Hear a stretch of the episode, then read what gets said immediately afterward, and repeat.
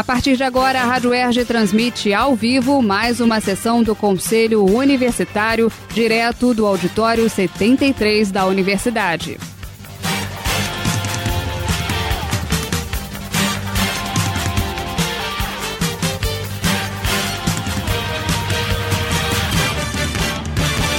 Bom dia a todas e todos. 10 e 12, vamos iniciar. Colegas estão chegando.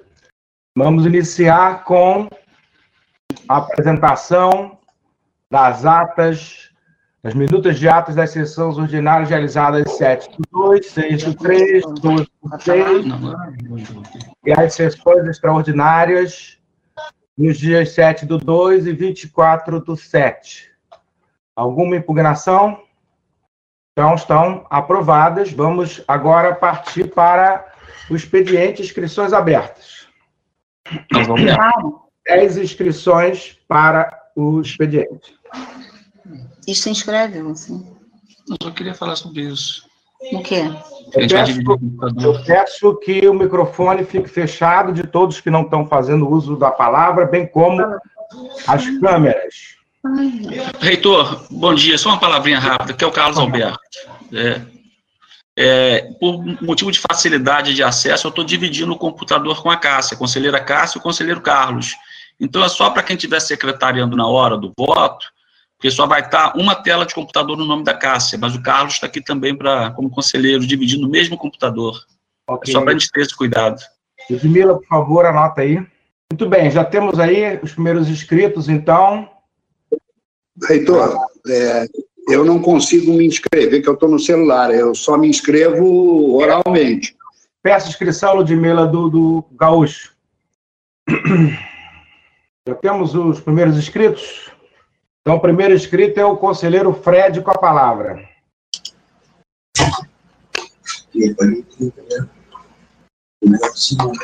Estou iniciando a câmera. A, a Gil pediu primeiro? Se a Gil pediu primeiro, deixa a Gil falar primeiro, então. Pode ir, Fred, pode ir. É, primeiramente, saudar a todos os técnicos da SECOM né, e de outros setores que possibilitam dessa sessão estar acontecendo de forma remota, né, de forma digital. Queria saudar também a todos os conselheiros e conselheiras, até aqueles que, infelizmente, não comparecem com.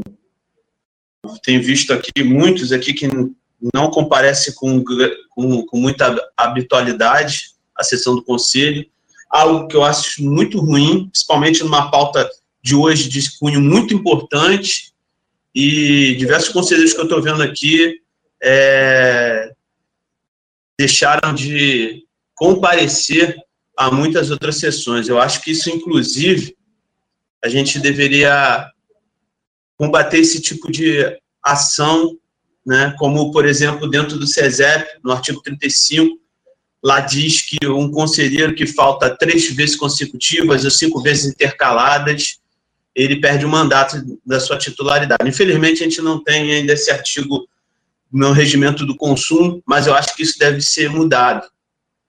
Né? Porque eu acho muito ruim num debate amplo como esse, de cunho muito importante, a gente vê conselheiros que sequer aparecem com habitualidade dentro da, das sessões e agora vem para aparecer numa sessão tão importante.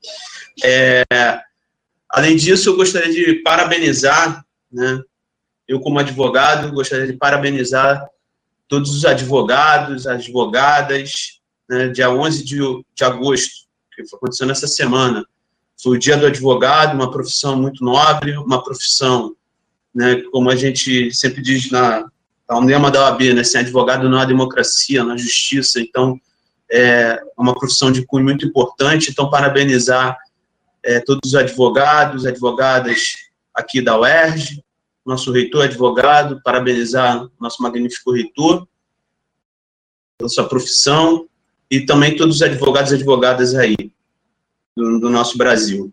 É, finalizando, gostaria também de colocar é, uma questão que é importante, que eu queria trazer, em esclarecimento do reitor, porque eu vi que na questão das entregas dos chips para os estudantes, as entregas serão feitas pelas unidades. Eu gostaria de saber como é que seria feita essas entregas. Se nós, técnicos administrativos, é que estaremos nas unidades entregando chips para os estudantes, porque é, eu acho que isso, dentro da, dessa, do nosso contexto de pandêmico, se torna muito ruim é, colocarmos muitas pessoas dentro da, da universidade só para fazer uma entrega de chip. Eu queria só um esclarecimento nesse sentido. E também repudiar, eu recebi uma nota de, de repúdio de, um, de uma questão, é, de uma denúncia de racismo que aconteceu no UP, no setor cirúrgico, por uma estudante de medicina, e gostaria de repudiar isso também. Né? racismo é crime, e numa universidade como a nossa, que é pioneira na, na política de cotas, a gente observar é, um ato racista acontecendo é, de, é, é algo muito ruim. E, finalizando mesmo agora, só para um outro esclarecimento, eu gostaria de saber como é que se dará a questão para aquisição de aparelhos eletrônicos para os servidores é, docentes e técnicos administrativos. Muito obrigado. Agradeço ao conselheiro Fred. Próxima inscrita, conselheira Gil. Estão tá me ouvindo? É, bom dia, magnífico reitor, demais conselheiros da mesa, os, os conselheiros das unidades, trabalhadores que estão aqui garantindo essa sessão. Eu me inscrevi para solicitar informação sobre concurso, porque tem concursos na minha unidade já aprovados, esperando para ser chamado, inclusive do meu departamento. Eu gostaria de saber se há alguma é, é notícia sobre o concurso. E a outra coisa é sobre. Nós temos cinco professores no nosso departamento, na nossa unidade, que estão esperando, entraram com processo, alguns desde dezembro do ano passado e outros do início de 2020, que pedem o um enquadramento, que fizeram aquele concurso que é para assistente, e já há uma lei que garante que ele possa assumir como é, é, adjunto se ele tiver o currículo, né? E eu queria saber se, se, se como, é, como é que anda essa, essa, esses processos. E o terceiro ponto que eu gostaria de solicitar também é, é como a UERJ pode garantir a, permanência dos funcionários terceirizados da limpeza, que são da, tem contrato pela APA, né? Que, que faltam três meses para o contrato acabar e estão com ameaça de serem demitidos. Então, essas são as minhas questões que eu gostaria de, de esclarecimento. Tá bom? Obrigado. Obrigado, Gil. Próximo inscrito, Gaioso. A câmera está iniciando, enquanto isso, dando bom dia a todos e a todas que nos assistem pela, pelo YouTube, a todos os conselheiros que estão presentes nessa sessão hoje. E, reitor, eu gostaria de trazer é, duas questões. Né? É, antes de mais nada, deixa eu só. O terceiro ponto da minha fala eu já vou fazer agora. Meu nome é Marcos Gaioso, eu sou conselheiro técnico administrativo representando as unidades acadêmicas, as unidades de ensino. Bem, é, eu acho que o tema que, os temas que nós vamos tratar hoje, Magnífico Reitor, são muito relevantes para a universidade. Eles mexem na estrutura universitária, eles mexem é, na visão que se tem de universidade pública, e é um tema muito sensível para que a gente pudesse ter feito esse debate de forma virtual, né? É, sem poder estar junto com os, os, outros conselheiros, sem poder que a gente trocasse ideias é, olho no olho, para que as exposições pudessem ter sido feitas de forma que a gente pudesse é, sentir qual é o pensamento e a vontade dos outros. Né? Então, assim, é, eu deixo esse meu, meu registro primeiro, né? que a gente deveria ter pensado, ou até agora mesmo, antes de iniciar a sessão, repensar se esse tema muito relevante para a universidade tem necessidade de se fazer nesse momento em que a gente não pode estar juntos fisicamente. E por último, reitor, para encerrar minha fala, é, foi o que eu fiz no início. Eu gostaria de pedir né, que os conselheiros, aqueles conselheiros que nós não conhecemos, porque realmente não aparecem na sessão, foram convocados agora e, e, e entraram porque foi um pedido direto de A, de B, ou de C, ou de D, que eles, eles se apresentassem também na hora de suas falas e que eles pudessem também é, é, se expor aqui, mostrar o seu rosto, né, porque alguns aqui realmente eu não conheço, passando pela lista, né, é a primeira vez que eu vejo o nome aqui na lista. Obrigado pela atenção de todos, que tenhamos uma boa sessão do Conselho. Obrigado, Gaioso. Próximo inscrito é conselheira Ana Karina. Olá, pessoal, bom dia. Estou, acho que iniciando aqui a câmera, deixa eu ver se vai funcionar. Pronto. É... Porque estava bloqueada. Bom, bom dia a todas e todos. É, eu queria era, uh, puxar um, um pouco o tema para é, nossa oferta de ensino remoto emergencial. Né? É, a gente, o SESEP aprovou o calendário e aprovou, portanto, a oferta de ensino remoto emergencial com um calendário, e eu acho que ato contínuo a essa aprovação, que, a meu ver, deveria ter sido também já debatida no Conselho Universitário anteriormente a isso, mas está feito, está aprovado, e ato contínuo na minha avaliação, se abre uma série de novas necessidades de debate e construção coletiva de modos de realizar coisas na universidade. Né? Então, uma primeira coisa que eu queria é, colocar é como o, o, edital de. Alguém já, já comentou isso, né? O, o edital para oferta de equipamentos e chips, ele tem resultados é, os resultados serão divulgados depois do semestre já começado, e a retirada dos equipamentos é bastante posterior a isso. Acho que a gente precisa começar desde já a pensar nos efeitos disso e em como enfrentar os efeitos disso, de um mês e meio quase de, de calendário remoto já em andamento até que se inicie o processo de, de recebimento dos equipamentos. Né? É, acho que é urgentíssimo o debate sobre as garantias né, trabalhistas aos trabalhadores todos, docentes e técnico-administrativos.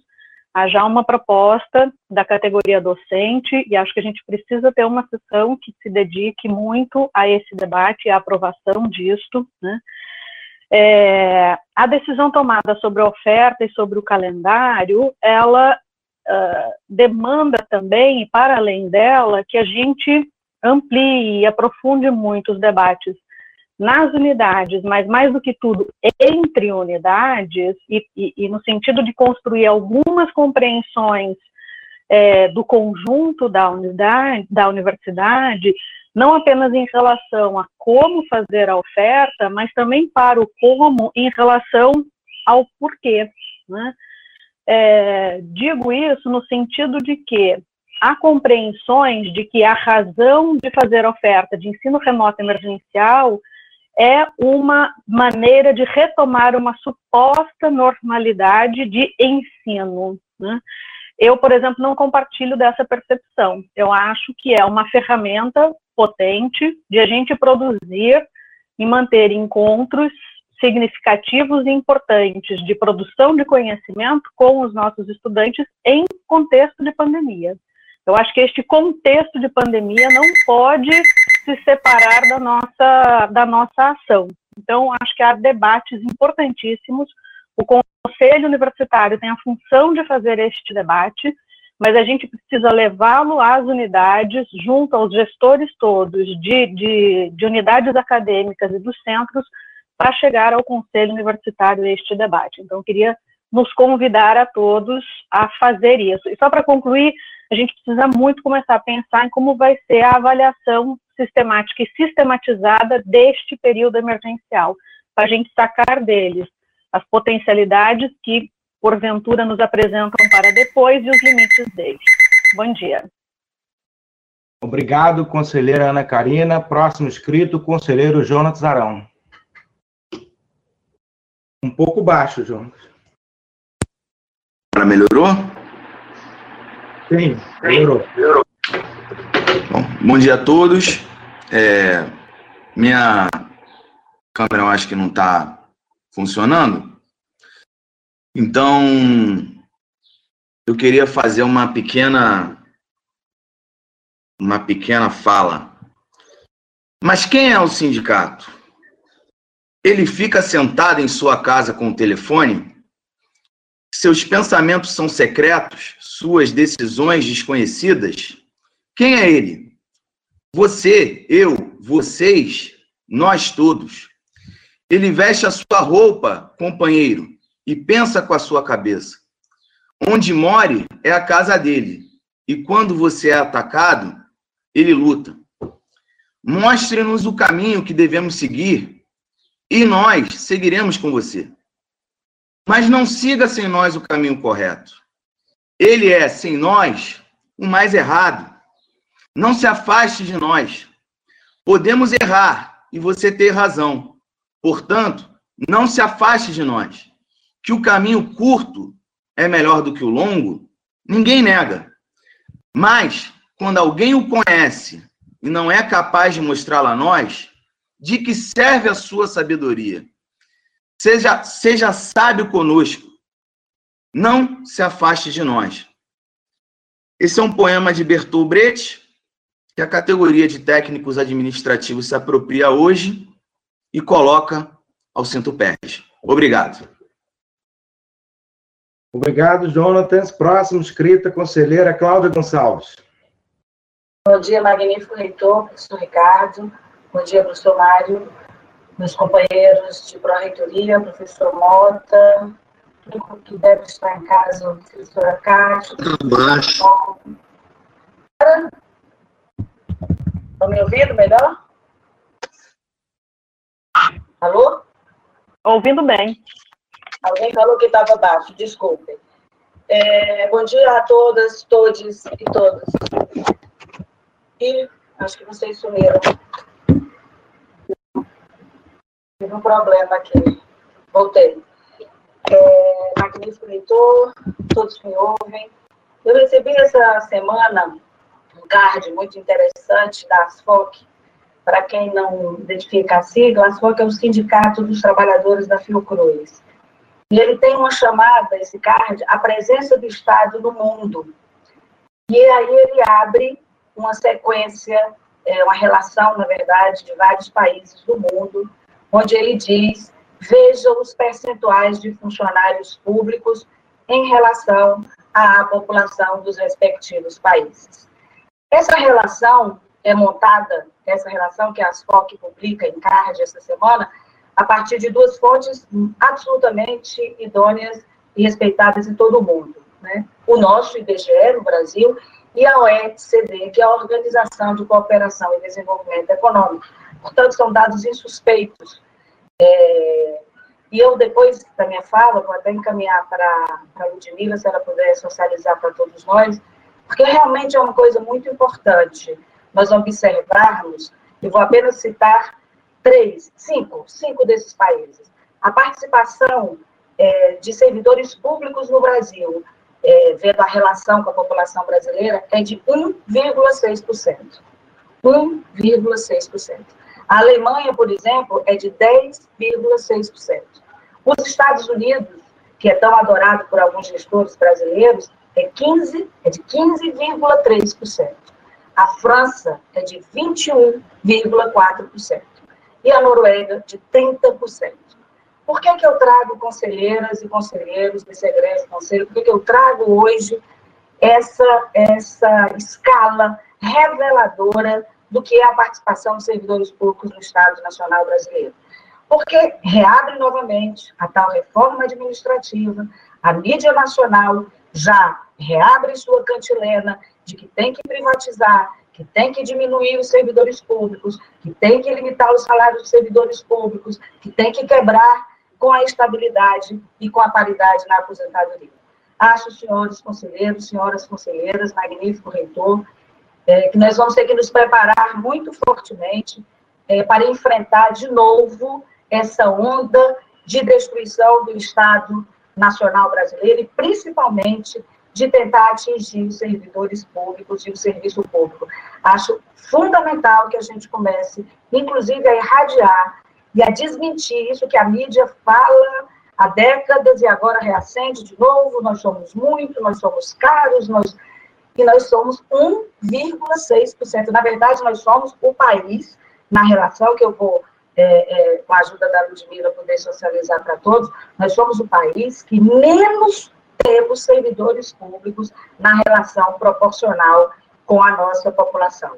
Quero dizer que a única forma de enfrentarmos isso é destruindo essas mentiras e fortalecendo o serviço público. Tenhamos todas e todos uma excelente reunião e boa sorte para todos nós nessa luta com a mentira, a desconstrução cultural que a mídia nacional e os gestores do Estado em nível federal e em outros níveis tenta fazer contra o serviço público. Muito obrigada. Ótima reunião. Bom dia a todos. Obrigado, conselheira Cláudia. Com a palavra, a conselheira Tainara. É, bom dia a todas e todos. Bom dia aos trabalhadores que estão operalizando aí para que a sessão possa ocorrer. É, eu queria voltar aqui no ponto da Gil e falar sobre, exatamente sobre a situação daqueles que não têm direito político nessa universidade, de estar no conselho universitário, falando sobre não só o que acontece nesse momento em relação é, ao fim da, do contrato da, da APA, né, e a, a, a próxima ação, mas no, no cotidiano do trabalho de, dessas pessoas, né.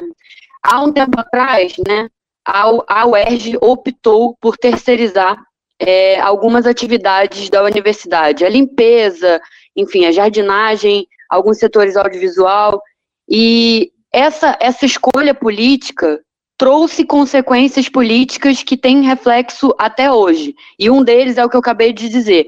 Como essas pessoas não são vistas, não foram incorporadas pela universidade como parte integrante dela, é, e sim como uma parte que advém de um terceiro, de uma empresa, né?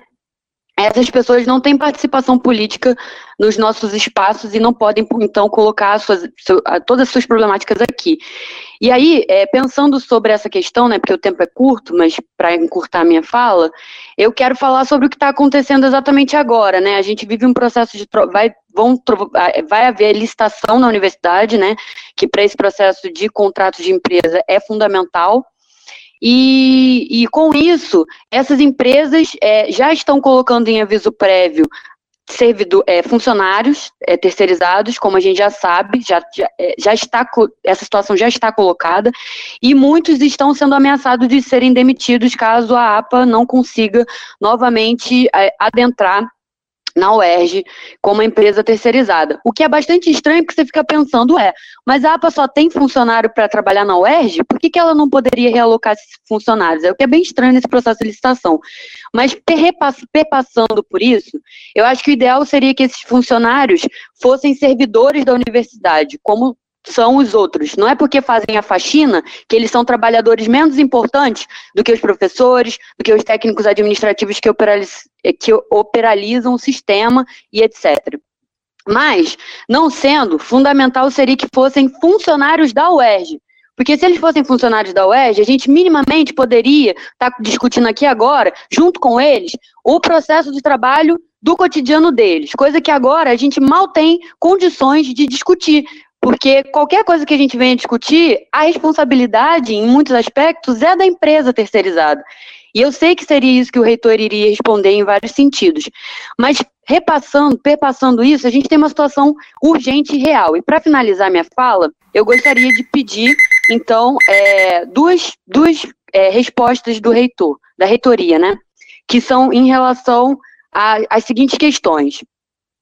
Existe a possibilidade, e existem esforços da reitoria nesse sentido, de no processo de licitação inserir determinadas garantias para os terceirizados, no sentido de que eles não passem por esse tipo de situação que eles estão passando agora, é, para que a gente possa mudar a cultura dessas empresas que vêm prestar serviço, enquanto a gente não consegue levar essa discussão da terceirização mais a sério e pensar em, em alterar essa estrutura.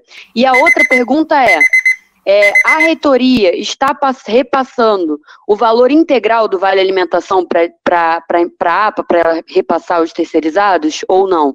É, é, minha pergunta era essa, minha questão era essa, e eu peço que a UERJ reflita melhor sobre esses trabalhadores e sobre a terceirização que a gente implementou e o reflexo do que está acontecendo na vida dessas pessoas, porque também são pessoas, também são humanos, e não é porque fazem limpeza ou jardinagem que são pessoas menos importantes do que o resto da universidade. Obrigada e bom dia a todas e todos.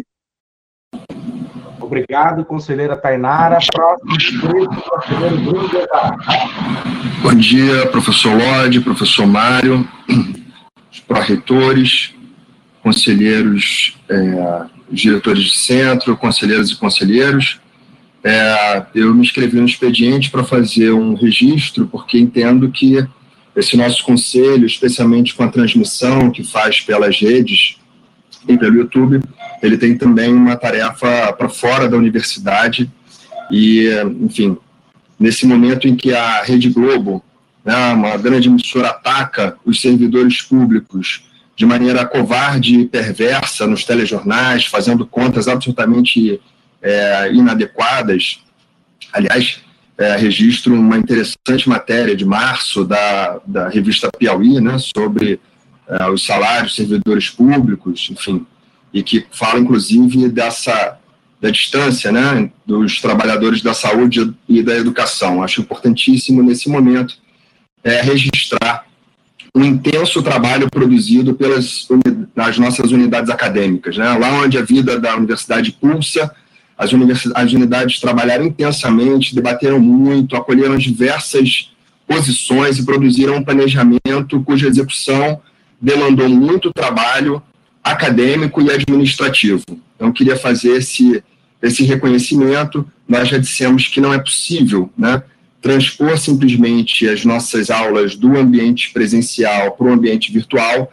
Da mesma forma, não é possível transpor rotinas administrativas, preenchimentos de sistemas, etc., composição das turmas, do plano de turmas, do plano de trabalho, é, do PANIM, de enfim, de todos os nossos sistemas da universidade, não é possível simplesmente transpor aquilo que nós fazíamos lá para esse ambiente remoto.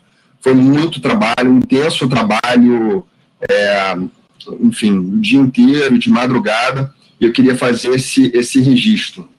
Acho que é importante ressaltar né, e agradecer ao trabalho das direções, das unidades, das chefias de departamento, coordenações, chefe de secretaria e todo o corpo técnico e docente e também dos estudantes que contribuíram, trazendo reflexões. Nessa semana nós fizemos uma, uma reunião no Centro de Educação e Humanidades, inspirado também na ação do CTC, é, com a chefia de secretaria e com interface com o DAA, com o DEP, DAP, é, o DEPAED, departamentos da é, PR1, né, agradecendo também aqui ao, ao pró-reitor Pro-Tempore, Ricardo Barros, e desejando saúde ao nosso colega Lincoln. É, registro que essa interface, então, entre as unidades acadêmicas e administração, de maneira orgânica, é muito importante, tem sido, assim, extremamente importante, todo o contato tem sido estabelecido e, sem dúvida, a gente tem conseguido contornar os principais desafios desse contexto com essa, essa solidariedade entre nós. Então, na sociedade que achar os livros do que os ricos, a Universidade do Estado do Rio de Janeiro tem dado uma prova da sua força e, enfim, somos, né, especialmente nós, servidores públicos, tão atacados nesse momento, damos prova da importância da estabilidade para conduzir e para cuidar do serviço público da maneira como temos feito, com bastante zelo e muita dedicação. Era esse registro que eu gostaria de fazer. Um bom dia a todas e todos. Obrigado, conselheiro Bruno. É, próximo inscrita, conselheira Mônica Leite. Não esqueceram de mim, não, né, reitor? Não, Gaúcho. É, bom dia a todos e todas. É, não estou conseguindo abrir minha câmera. É, na hora que ela abrir bem, queria começar é, agradecendo, aproveitando essa oportunidade, porque isso é um documento público que a todos te, te chegarão, é, via internet e outras mídias, agradecendo muitíssimo também aos colegas do Instituto de Filosofia e Ciências Humanas, aos colegas técnicos administrativos, em nome do secretário é, do IFCH, José Ferreira, conhecido como Ferreirinha, é, que incansavelmente tem estado ao nosso lado, assim como outros funcionários, como, por exemplo, Jefferson Rodrigues, e eu vou parar de nomeá-los porque vou esquecer. Tem sido um apoio muito importante é, para o nosso diretor, Jaime Antunes, que também tem sido incansável, é, na tentativa da gente obedecer todos os prazos, os colegas em chefias de departamento, coordenação de curso, e atender é, o que tem sido previsto pela PR1 para esse período especial é, remoto. É, também faço aqui minhas saudações ao nosso colega Lincoln, desejando-lhe muita saúde, é alguém muito querido. É, a gente reconhece que não está fácil para ninguém, mas a gente tem feito todos nós, inclusive, e, e, muito importante também registrar, os estudantes de graduação que têm comparecido a todas as reuniões, como tivemos uma ontem no Conselho Departamental, nos auxiliando, contribuindo, construindo coletivamente com a gente. Os estudantes de pós-graduação também, que na figura de alguns deles têm sido bem mais próximos é, na ajuda dessas questões todas que surgem, inclusive da comunicação entre os departamentos, pós-graduação e os estudantes. É, então, meu muito obrigado a todos, de coração, em meu nome e no nome do diretor do IFCH, Jaime Antunes. É, dito isso, eu gostaria também de fazer coro com o que, me, o que disse o meu colega Bruno Deus Dará, né? Eu acho que essa pandemia mostra é, uma outra cara de um funcionalismo público que, ao contrário do que se alardeia por aí, não ganha salários faraônicos, trabalha enormemente em casa. Agora trabalhamos com as nossas ferramentas de trabalho, elas não são fornecidas pelo empregador, é a nossa internet, o nosso computador e a nossa luz. É, e não temos hora nem para começar, nem para terminar. Né? Então, eu, eu, eu gostaria de pontuar que o IFCH participou ativamente de alguns trabalhos que foram bastante intensos e amplos, de alguns trabalhos que foram bastante intensos e amplos, como é, a emenda parlamentar, é, projetos na FAPERJ, que já fomos otorgados, e também a proposta orçamentária. Eu quero frisar isso porque, antes de tudo, esses projetos têm um foco, que é a modernização e a inclusão digital do IFCH. É muito importante que a gente possa resolver o que são os reais problemas da UERJ, me parece, que é a questão da inclusão digital. A gente está vendo agora aqui, para terminar, a gente está vendo agora aqui, por exemplo, um caso típico do que está acontecendo, que são dois conselheiros utilizando o mesmo computador, um conselheiro utilizando o celular. Esse é um problema muito sério que a gente está enfrentando lá, porque muitas, muitos dos funcionários não têm equipamentos para, por exemplo, fazer o trabalho remoto que lhes é solicitado. Então, eu gostaria de saber como é que está a questão do orçamento da universidade, a questão das verbas destinadas justamente a isso. Muito obrigada, desculpe extrapolar o tempo. Obrigado, conselheira Mônica. Próximo inscrita, conselheira Claire. É, bom dia a todas e todos, às conselheiras, aos conselheiros, ao reitor, vice-reitor também.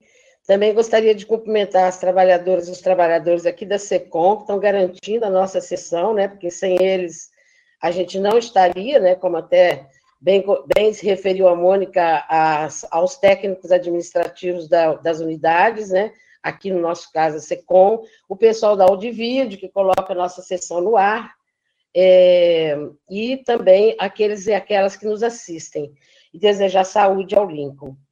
Olha, essa questão da terceirização e, e dos que vivem dela, né, vivem a partir da com a terceirização, como colocou a Gil e a Tainara, é uma situação muito grave. E, para mim, quer dizer, pelas análises que a gente faz, como eu me dedico muito ao estudo dos direitos do trabalho, é, e o movimento sindical, é, a gente percebe que essa, essa questão da terceirização é exatamente parte do processo histórico dos ataques aos trabalhadores e trabalhadoras do serviço público. Né? Foi o primeiro setor a ser terceirizado, a ser privatizado, porque a ideia é essa. E aí, na verdade, quem cuida disso é uma empresa. Então, qual é a lógica da empresa? É o lucro. Né? E olha, é muito importante isso que, que Bruno e Cláudia colocaram, esses ataques que nós estamos sofrendo, re, essa renovação dos ataques, na verdade, tem a intenção, sim, de fazer com que todos nós vivamos como vivem hoje os nossos terceirizados. Então, nós temos que ter empatia com eles. Nós não podemos achar que não tem nada a ver com isso. Temos, não só como seres humanos, como trabalhadores que eles são, como nós, que vivem o seu próprio trabalho, mas também pela condição de que este é o nosso caminho. Não é porque nós já somos concursados, estamos aqui, que nós vamos pensar no futuro dos outros servidores. Então, nós temos, sim, que fazer um ataque, uma, uma luta muito grande contra essa proposta de reforma administrativa, que ela cai como uma luva para todos os governos, né? Vem do governo federal, mas ela vai para todos. Combinada com a manutenção do teto, teto de gastos, que o teto de gastos é só para as políticas sociais, certo? Não é para os banqueiros. Então, assim, a gente tem que travar essas lutas conjuntas, tá? E, e o Bruno e a Cláudia têm toda a razão, é uma questão que devemos estar atentos, lutando muito seriamente, de forma unificada, inclusive com os que já estão na condição de terceirizados, né? Por isso que acho que é importante essas questões que Gil e Tainara levantam. E eu gostaria, por último, de registrar que nós, do EJA, nós já enviamos à reitoria a nossa proposta de garantir direitos dos docentes no ensino remoto, que foi aprovada na Assembleia Docente Virtual do dia 27 de julho. Depois nós demos um prazo para o pessoal mandar as contribuições, as professoras e os professores se mobilizaram, mandaram, além dos debates que nós fizemos nas plenárias, então nós, é, nós já encaminhamos. O problema, é assim, para mim, é aquilo até que a Ana Karina falou, é que o calendário já foi aprovado, é, o, inicia, já vou terminar, o, o, período já se inicia em setembro, e ainda nós não conseguimos tirar aqui, né, nós não conseguimos aprovar nossa resolução para fazer essas garantias, e a circular sobre aquisição de equipamentos que já está correndo nas unidades, eu acho que já é resultante dessas preocupações, dessas questões que nós temos debatido e colocado na universidade sobre nossas garantias e direitos, mas também prazo, né? O prazo para isso é muito complicado, porque já vão começar, vai começar o período, aí nós vamos começar com nossos próprios recursos, e não com os recursos que a universidade está se propondo a nos colocar. Então, assim, eu só gostaria de chamar a atenção para que a gente procure, doravante, nós vamos ter que fazer análise disso, avaliação disso, e a gente é, se preocupar daqui para frente em fazer umas coisas de forma conjunta, casada, para não ter atropelamento, para não ter é, prejuízo, inclusive, da qualidade do ensino e dos direitos dos trabalhadores e trabalhadoras envolvidas, envolvidos nesse processo, tá? É isso. Boa sessão para todas e todos nós. Obrigada. Obrigado, conselheira Claire. O último inscrito, conselheiro Gaúcho. Bom dia a todos. Bom dia, reitor e demais conselheiros. Alô, estão me ouvindo? Alô? Sim, sim ouvindo bem. Estou é, sem imagem aqui, mas. É, eu quero deixar registrado aqui que nas últimas sessões é, eu fiz um pedido e sobre, sobre os viúvos da, da Covid, as viúvas é, e tinha um caso no Pedro Ernesto muito de uma pessoa que, que faleceu, contraiu e faleceu lá no Pedro Ernesto. E muito bem, é, eu fiz esse pedido, o, o reitor encaminhou para a superintendente e agora, semana passada, um dos familiares um viúvo, ligou dizendo que foi muito bem encaminhado, foi muito bem atendido e que tava, o Erjo estava de parabéns. Então, quero deixar esse registro, que a nossa superintendente conseguiu os casos é, que, infelizmente, aconteceram no Pedro Ernesto, estão sendo bem encaminhados e bem resolvidos. É, demais, eu quero parabenizar também o reitor, o Fred, o doutor Ivan, que está por aí, pelo dia do, do advogado, e agradecer a Ludmila e equipe por nos proporcionar essa sessão online. Consegui fazer um velho como eu, fazer uma sessão do Consune online é tem que estar de parabéns também. Obrigado a todos.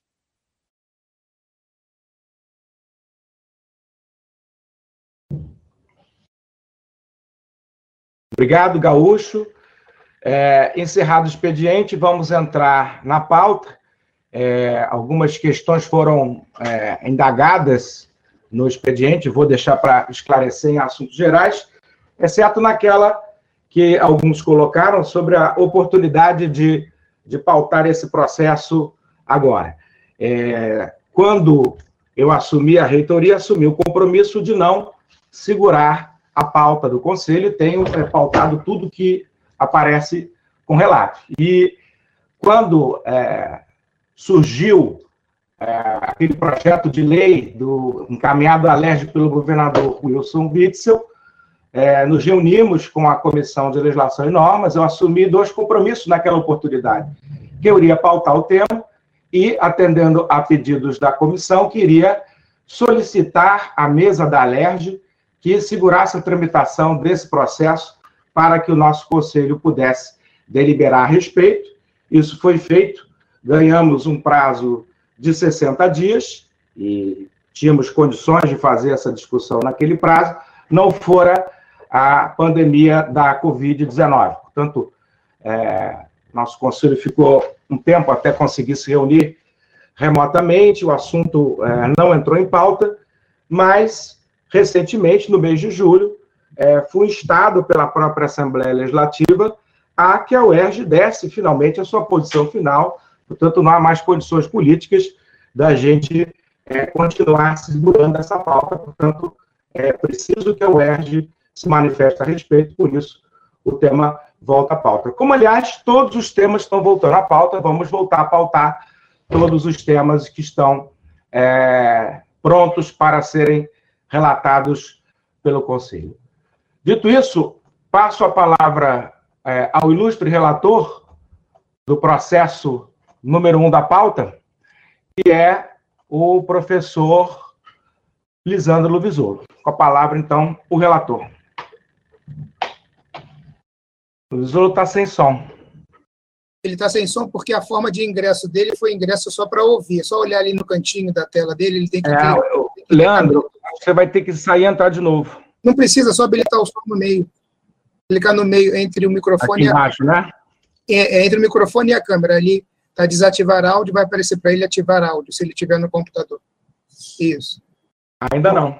Agora tem que ativar, agora você tem que ligar o microfone. Bom dia a todos e todas. Eu entrei tentando economizar a banda. É, novamente repetindo aqui, agradeço aí a sessão do Conselho, a audiência, todos os conselheiros e conselheiras presentes. É, eu só estou lembrando aqui qual é o primeiro processo da pauta, porque a pauta é tão longa e acabou sobrando tanto assim, processo que eu tenho que, que avaliar, que eu estava, eu não me lembro agora se o primeiro é sobre a questão do docente. O primeiro é o 7868, que é o da resolução que organiza o serviço jurídico da UERJ. É isso. Não, o primeiro da pauta é o outro, né? Se eu decidir, eu mudo, mas eu acho que tinha na ordem, inclusive, outros processos. A pauta de hoje, a pauta de hoje está aqui no Notas Compartilhadas, e o primeiro ponto é o 7868. Bom, se é esse que o senhor quer começar, o senhor reitor, o senhor pauta, não tem problema nenhum. Então, esse é um processo que leva muito tempo. Né? A gente fez várias análises sobre ele.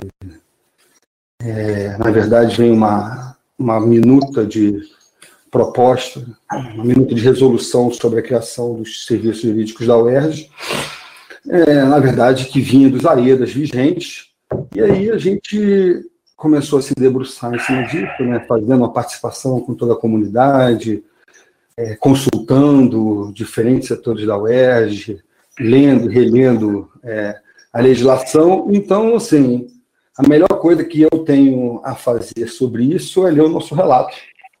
Tá? É um relato que foi, de alguma forma, construído com os colegas da, da comissão, agradeço aqui a todos eles pela participação né, nesse processo, e, assim, foi aprovado pela comissão como um todo, não só o meu relato, como a minuta de resolução que a gente está apresentando, tá?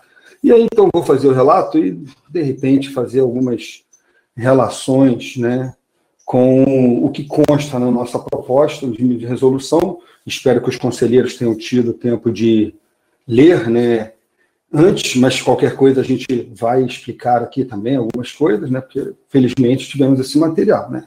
Então, assim, começa né, dizendo que a origem do presente processo é a revogação da EDA 23 de 2011 pelo Conselho Universitário em 3 de 8 de 2016. Lá se vão quatro anos quase exatos. Né? E o encaminhamento em outubro de 2016 do processo é 26007-7868-2016, esse, né, que era constituído de minuta de projeto para a criação da Procuradoria Jurídica da UERJ. A extinção da EDA 23 de 2011 pelo Conselho Universitário resultou né, da divulgação de aumentos salariais exclusivos, né, friso isso, para os 32 técnicos universitários de nível superior, perfil advogado, né, que passaram a perceber 185% dos salários base da categoria, mais 50% de verba de representação. Né? Só para falar para vocês, dá, isso aí dá 235% a mais. Né? Então, só para enfim, multiplica por 2,5, quer dizer, o salário ficou multiplicado por 3,5 quase. É, instituído, assim, diferenças salariais abissais entre diferentes carreiras e entre diferentes perfis de uma mesma carreira nesta universidade. Eu, infelizmente, estava numa uma banca, acho que fora do estado do Rio de Janeiro nessa ocasião, é, e não pude participar dessa sessão, não votei contra isso, mas, assim, devo, é, pela extinção, mas vou colocar aqui a situação que me foi relatada, inclusive por todos os colegas, né? Então, assim, aí vem esse processo, né, restituir, restituir esse serviço. Porém, a importância desse processo está muito além disso. Ela reside na defesa do princípio da isonomia constante, do amplo e fundamental artigo 5 da Constituição Federal. É, cumpre observar que esse é o primeiro artigo da Constituição a versar sobre pessoas, indivíduos e cidadãos. Né? Todo o resto é sobre o Estado. É, e reside também né, a importância desse processo na defesa de princípios fundamentais para a administração pública, conforme o artigo 37 da Constituição Federal, o respeito à legalidade, à impessoalidade, à moralidade, à publicidade e à eficiência. Friso essas coisas porque elas são importantes né, para o que a gente está propondo, especialmente importantes. Tais princípios são o esteio do Estado brasileiro da existência de qualquer instituição pública gratuita e laica, onde se encaixa a Universidade Brasileira, em especial a Universidade do Estado do Rio de Janeiro, de que fazemos parte. Né? E aí cumpre continuar dizendo que a crise financeira que em 2017 atingiu duramente o estado do Rio de Janeiro e, por conseguinte, a UERJ provocou, entre outras repercussões, o esvaziamento do conselho universitário. É, e aí foram um fator que impediu a celeridade exigida pela matéria né, do presente processo, até porque já as pessoas. Sempre que a gente teve uma crise grande em 2017, a gente ficou discutindo a crise, além disso, os, os mandatos foram estendidos, como o nosso atualmente, que não é uma coisa muito boa. Né? Então, isso segurou essa discussão. Com a posse do novo Conselho Universitário, a composição de uma nova CPLM, os colegas da nova disseram, a gente quer rediscutir relatos, fazer algumas coisas, voltar. E aí a gente se debruçou novamente, retrocedemos um pouco, né? mas de forma participativa e democrática, né? a gente começou a retrabalhar essa minuta de resolução que organiza a diretoria jurídica da UERJ e que a gente agora está encaminhando ao Egrégio Conselho Universitário. Tá? A gente dedicou muitas horas a analisar e aprimorar a proposta recebida, né, com diálogos com, foi Jonas que falou do, do sindicato, com os, os, sindicatos, tá certo? com a representação estudantil, com a própria diretoria jurídica, a gente fez várias consultas relatadas aí, né, Faculdade de Direito, na comissão, na CPLN também. Então, assim, foi uma, uma coisa bastante ampla, né, nesse sentido, tá? É, e com conversa, às vezes houve atritos, a gente teve que apaziguar os ânimos, teve uma série, uma, uma, uma conversa bastante ampla, né? Eu fui pessoalmente à diretoria jurídica falar com a diretora na época, pedir, apresentar a minuta, pedir informações, conselhos, se tinha alguma modificação. Então, assim, foi uma coisa que foi bastante. Que é o que a gente coloca aí no, no processo, né, na parte sobre o processo dessa, desse relato, né, que antes de entrar nos princípios norteadores da minuta, que a gente construiu e nas observações sobre o texto final, como destacar alguns aspectos e procedimentos da elaboração dela. Né? A CPLN estabeleceu como dinâmica de trabalho o estudo histórico de regulamentação e funcionamento do setor jurídico da UERJ. Desculpe, faltou um J aí no fim, foi um erro de datilografia. A gente foi se debruçando sobre todo o histórico, e aí eu quero pedir, é, agradecer especialmente membros da comissão que também ajudaram na busca dessas resoluções e dos AEDAS. Né? A gente comparou né, a estrutura jurídica em outras instituições de ensino superior, em especial a gente foi ver as outras estaduais e as federais. Cumpre dizer que tem uma diferença grande, né, as que são universidades estaduais e as que são universidades federais, por conta do, é, vamos dizer assim, do nível hierárquico né, da federação que, que se encontram. Interessante colocar né, que as federais têm procuradores, é, como é que eu vou dizer assim, que trabalham por elas, mas que fazem um concurso geral, tá? É, enquanto as universidades públicas têm maneiras diferentes. A gente, por exemplo, no estado do Rio de Janeiro, tem uma lei especificamente que diz que a gente não pode ser representado pela PGE. Está lá escrito no texto, vai aparecer, né? foi uma coisa, preocupação que a gente teve. Né? Então, assim, inclusive isso está no texto da Constituição do Estado também, assim como está garantido pela Constituição Federal. Então, a gente vai chegar nessas coisas, todas foram as questões que a gente foi avaliando aqui, e a gente, como não podia deixar de ser, já que nós temos um corpo de advogados, fomos perguntar ao corpo de advogados, obviamente os membros da Faculdade de Direito que estavam na comissão também participaram disso, puderam fazer essas partes, mas especificamente, é, entendendo que a gente tem um setor de serviços jurídicos, a gente fez consultas ao setor de serviços jurídicos da UERJ, né? Por quê? É o papel deles, de alguma maneira, né? Ajudar a instituição a construir essas soluções. Então, consequentemente, eu devo dizer que a minuta que a gente está apresentando resulta num processo coletivo com muitas contribuições. Tá?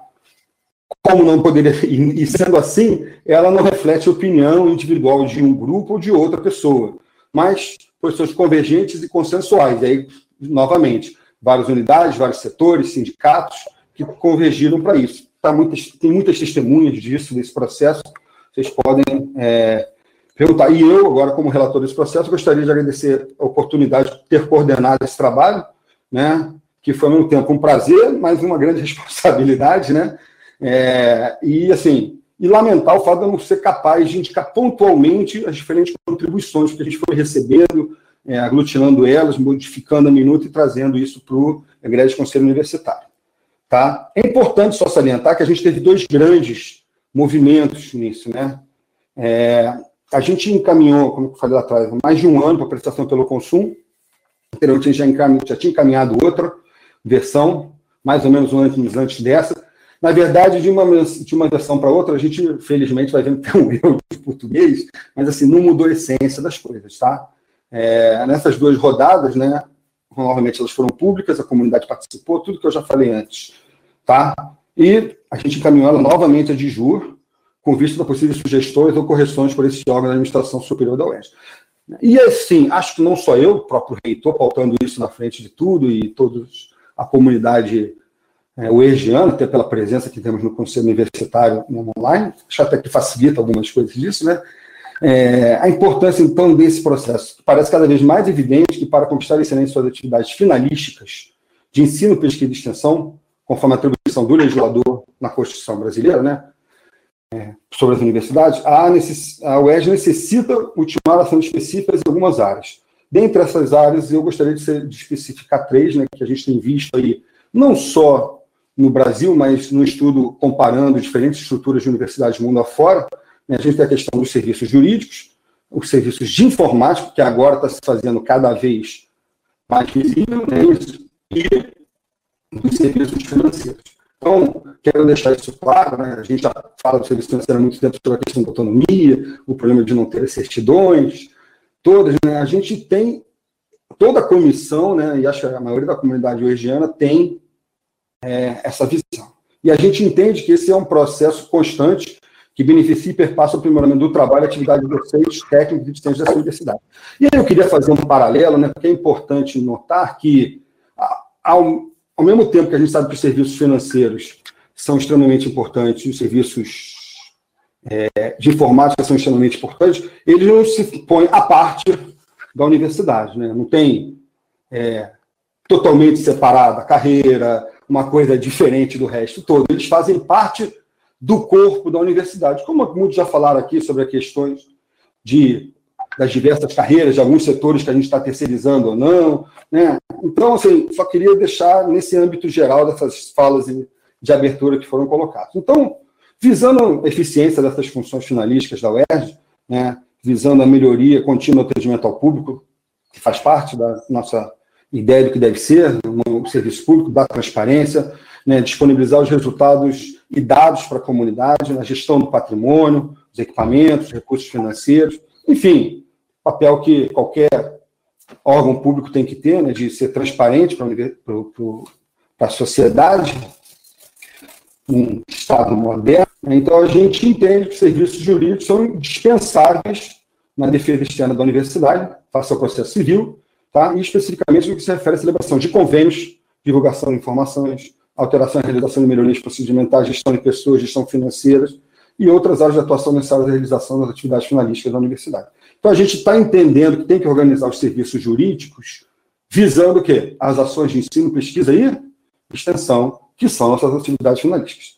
Tá? E aí, o que, a gente tomou como pressuposto? Obviamente, não podemos fazer nada diferente de tomar a Constituição Federal, né, no seu artigo 69, e especificamente, como eu falei para vocês, na Lei Complementar 137 de 2010 do Estado do Rio de Janeiro, né, para organizar esse serviço. Essa lei diz que, por exemplo, a Procuradoria-Geral do Estado não pode é, atuar nas universidades.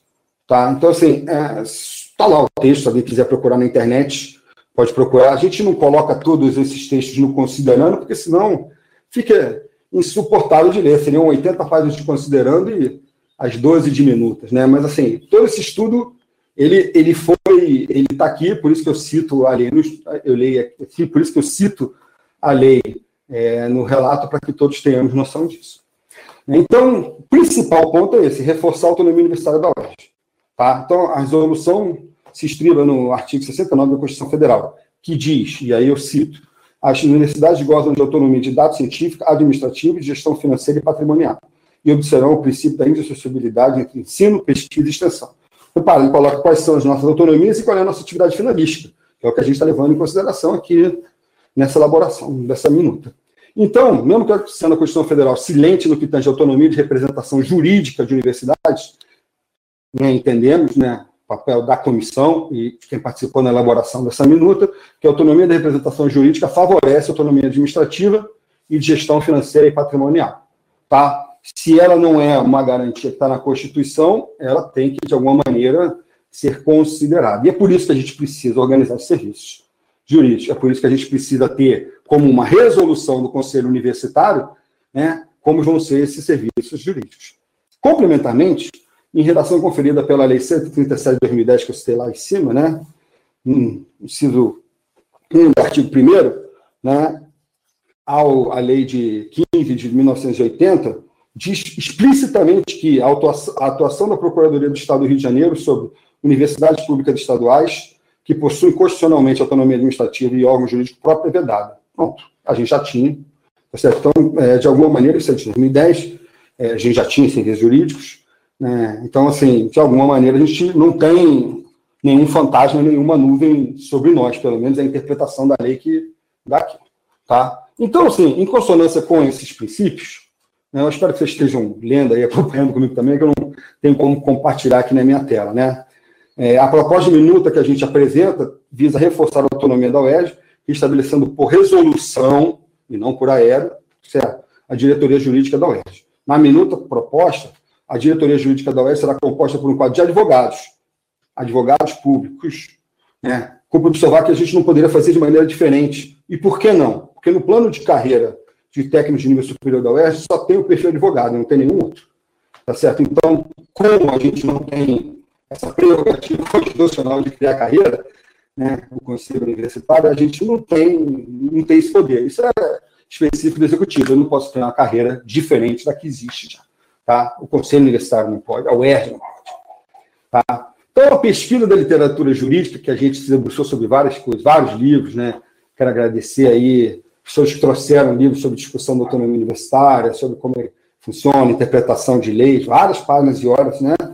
Indicou que não tem diferenças de direitos, deveres e prerrogativas para advogados públicos e procuradores do Estado. Inclusive, gostaria de salientar para vocês que tem aí um, um parecer de uma advogada da Diju que fala sobre a questão entre o termo advogado e procurador explicitamente, tá? que foi, na verdade, instigado a isso, está anexado no processo da advogada Renata. Se alguém tiver, muito boa advogada, mas se alguém tiver interesse em aprofundar sobre o tema da distinção de nome, está lá dito, tá certo?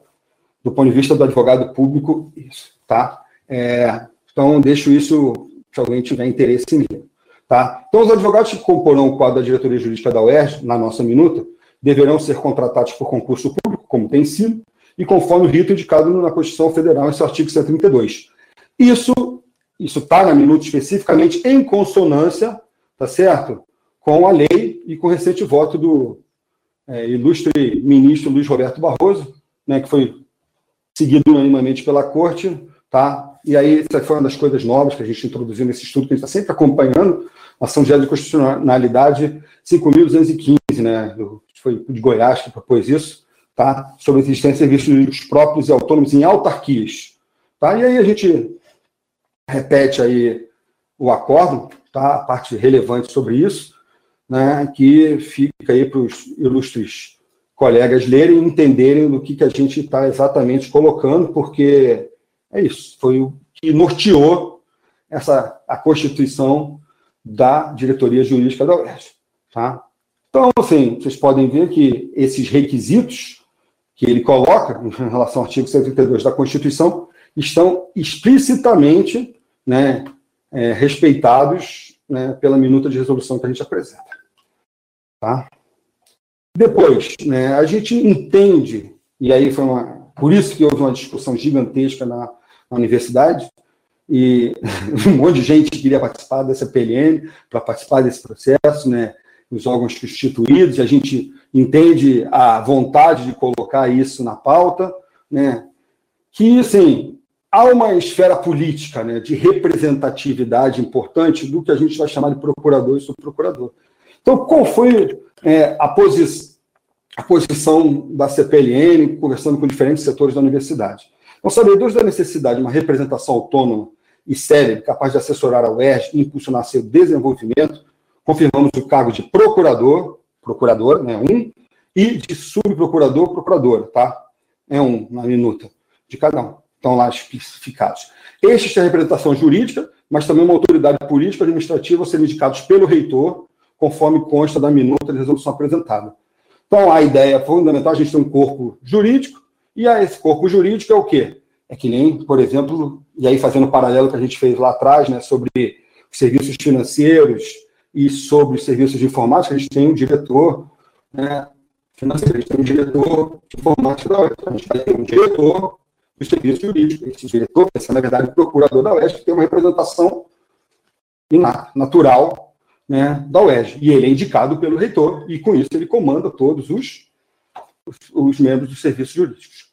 Tá? Então, a gente entendeu que tal estratégia era indicada para aprofundamento da representatividade política da universidade e um passo fundamental para a plena realização da autonomia universitária.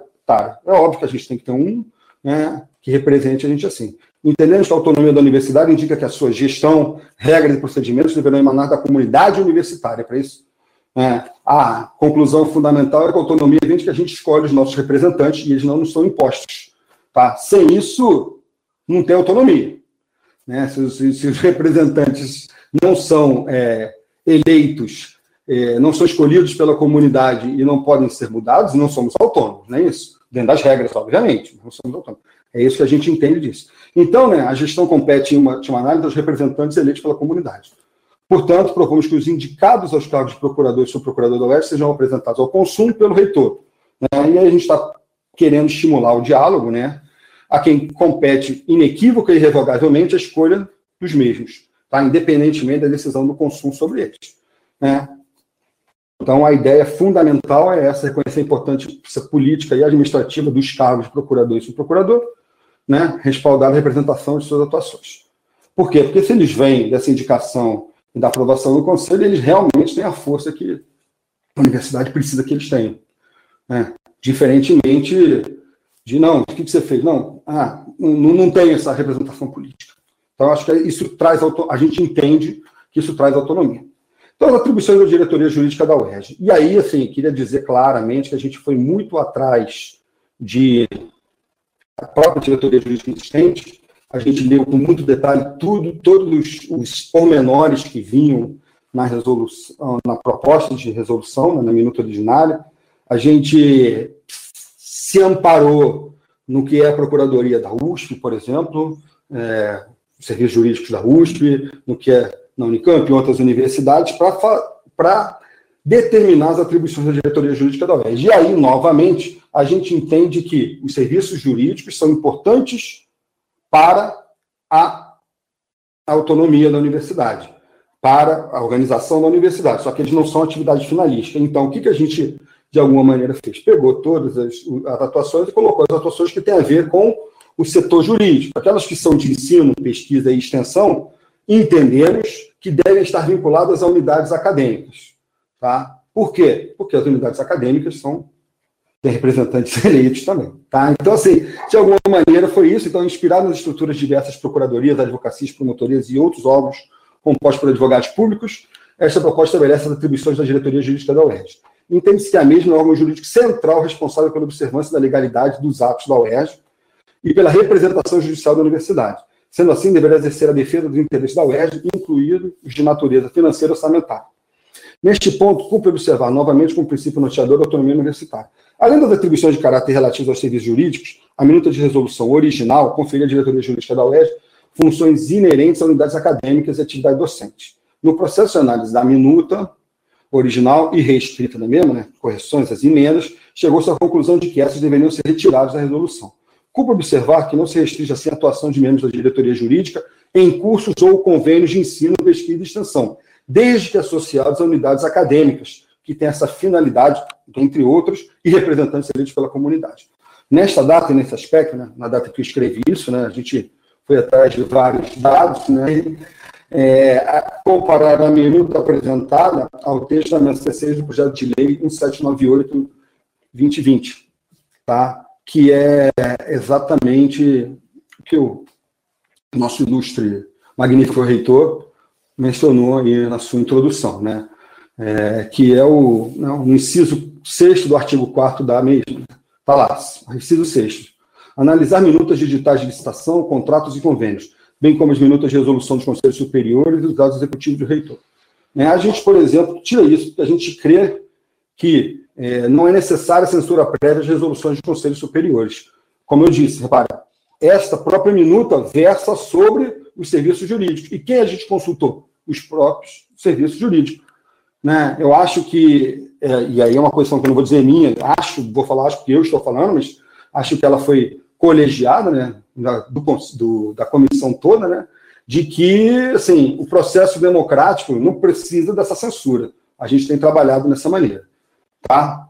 É, em especial, eu gostaria de citar o próprio magnífico reitor, né, quando ele coloca ali, é, tem uma frase aqui no texto dele, eu vou ler todos, tá certo?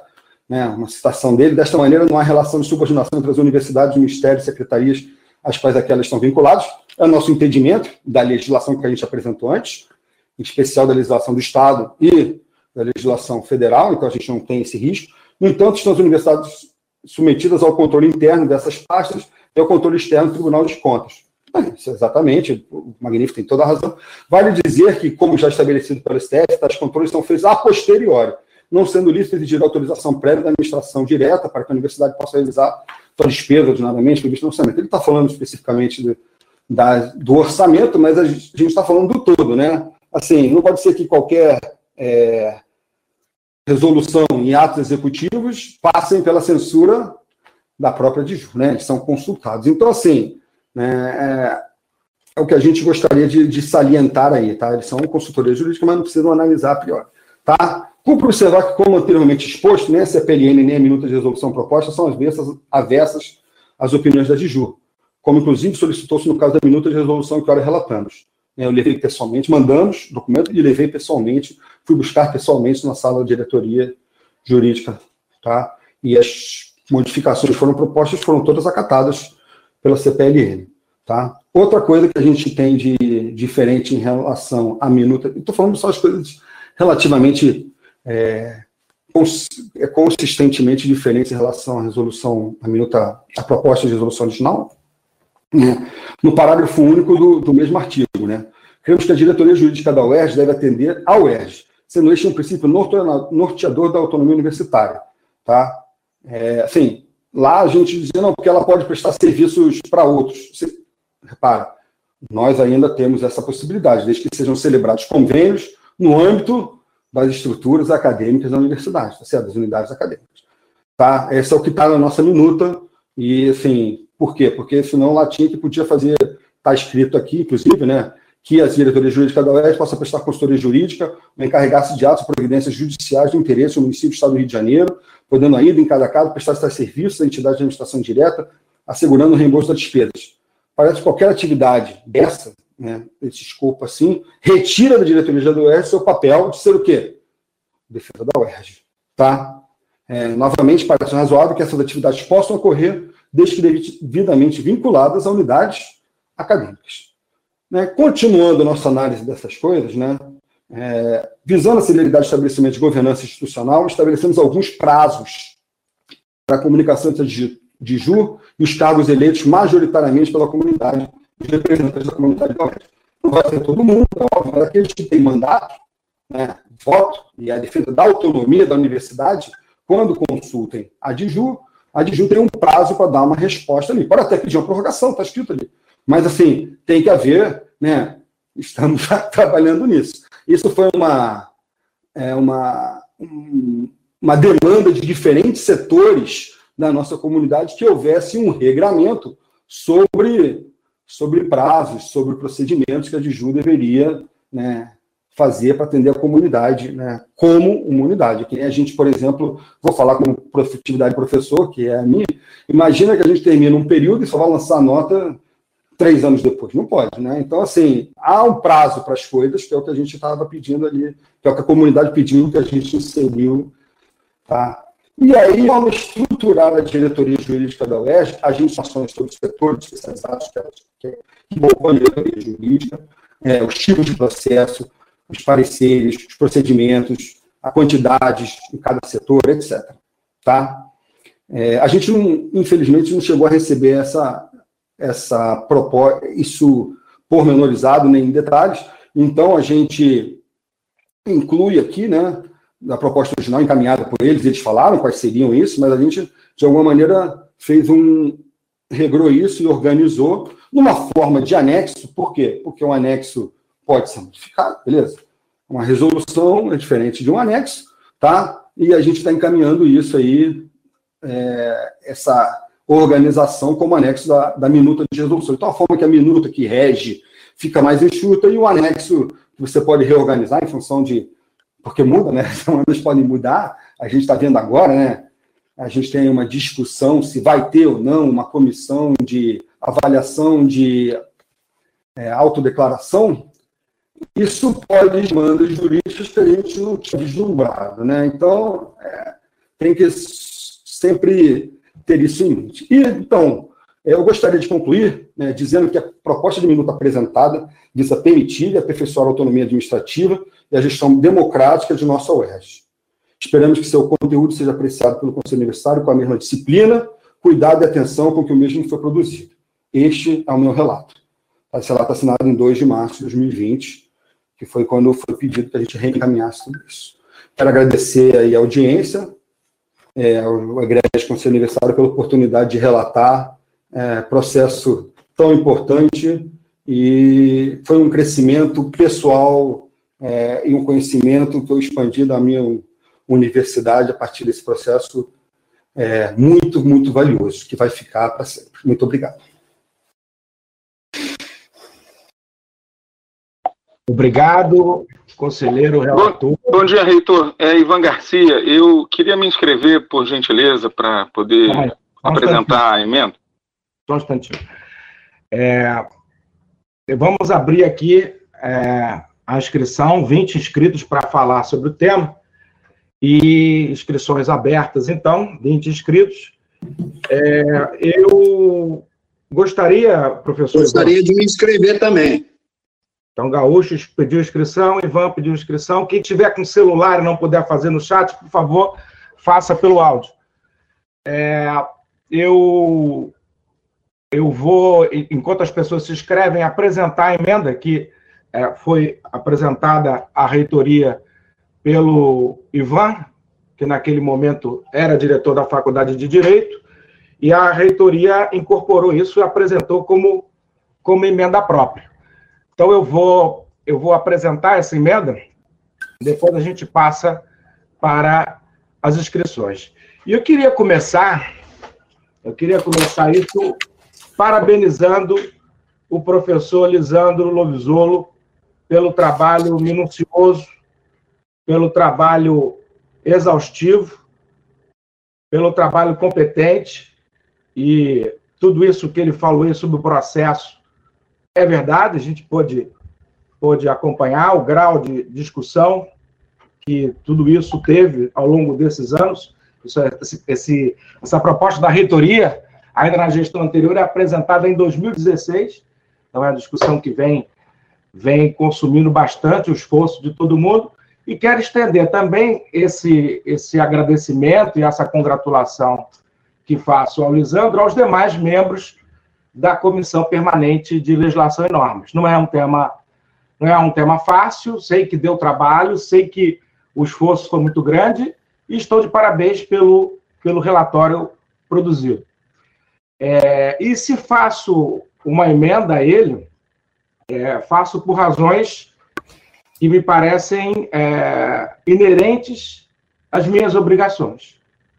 E a gente fez questão de, de trabalhar isso em cima do texto da comissão, portanto, é uma emenda minimalista, é uma emenda embora tenha muitos artigos, porque muitos artigos, como a gente tratou do nome, muitos artigos estão presentes o nome.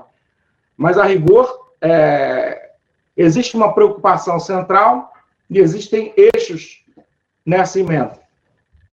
É, e a, a, a, preocupação central gravita exatamente em torno do tema da autonomia universitária.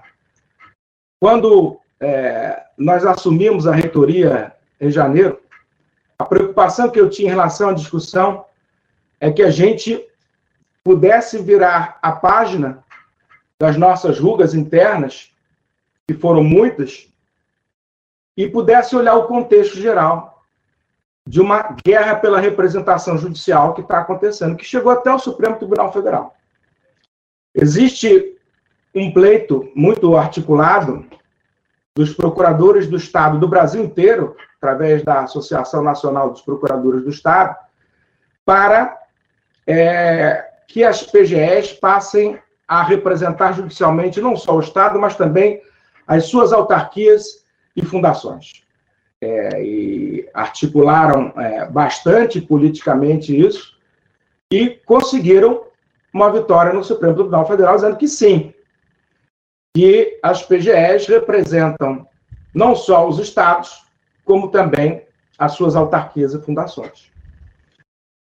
No entanto, nós conseguimos, em função da autonomia universitária, resguardar a possibilidade das universidades públicas estaduais possuírem suas próprias procuradorias, com que, evidentemente, se afasta a inserção da Procuradoria-Geral do Estado. Então, nossa, nossa preocupação em intervir nesse processo é, está centrada na preservação da autonomia universitária, sem que a UERJ conte com uma procuradoria própria, se a UERJ tiver que depender da Procuradoria do Estado, não haverá mais como garantir a autonomia universitária. Porque a autonomia universitária se exerce contra o Estado. E temos vários casos em que estamos litigando com o Estado. É, só para ficar nos últimos episódios, é, temos a questão dos duodécimos, temos a questão do DE, da DE na aposentadoria, é, certamente teremos em breve a questão do bloqueio de cargos. É, então, são vários episódios em que a nossa atuação se deu é, contra o, o, Estado. E, evidentemente, se a nossa Procuradoria for Procuradora do Estado, esse confronto se torna absolutamente impossível, é, e ainda que não fosse, já estaríamos derrotados de antemão. Portanto, é, me parece essencial, em nome da autonomia universitária, que tenhamos uma própria Procuradoria, para afastar a atuação da Procuradoria do Estado, como o Supremo Tribunal é, admitiu. O que, o, o que, é uma Procuradoria? Né? Dentro, dentro, desse, dentro dessa guerra externa é, que se sobrepõe aos conflitos internos que nós tivemos em relação a esse assunto, o que, que é criar uma procuradoria? O artigo 132, que regula as PGEs, estabelece que a, as procuradorias são organizadas em carreiras, carreiras de procuradores. Então, o, o, o professor Lisandro está correto quando ele diz que o nome não é o essencial. Nós temos aí, por exemplo, a Advocacia Geral da União, que é integrada por procuradores da Fazenda Nacional e por advogados da União. Ambos são advogados públicos. Mas, no nosso caso, embora possamos ter advogados públicos com outras nomenclaturas, a nossa luta é para se inserir no padrão das procuradorias do Estado, do artigo 132. Então, o nome é relevante dentro dessa batalha que nós estamos travando. O nome é relevante. Por isso a gente propõe é, que se volte a denominar Procuradoria Geral da UERJ e o cargo de procurador da UERJ. A segunda, a segunda coisa que me parece essencial é a questão da criação da carreira.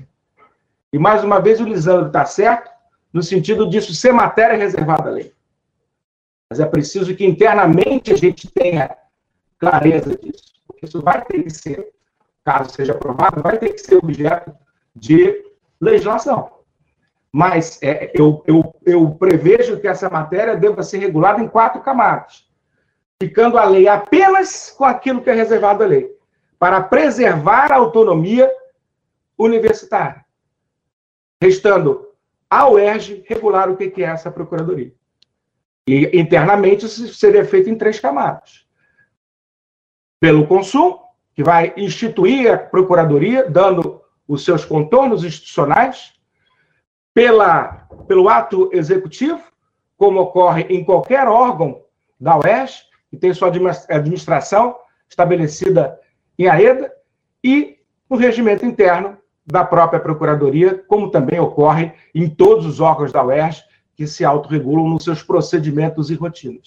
Mas é muito importante que a gente trabalhe para que o contorno da Procuradoria não fique detalhadamente previsto em lei. A lei cabe instituir o cargo. Aquilo que é reservado à lei será feito por lei. É, e, e aí, essa é uma, é uma divergência que eu, que eu apresento aqui.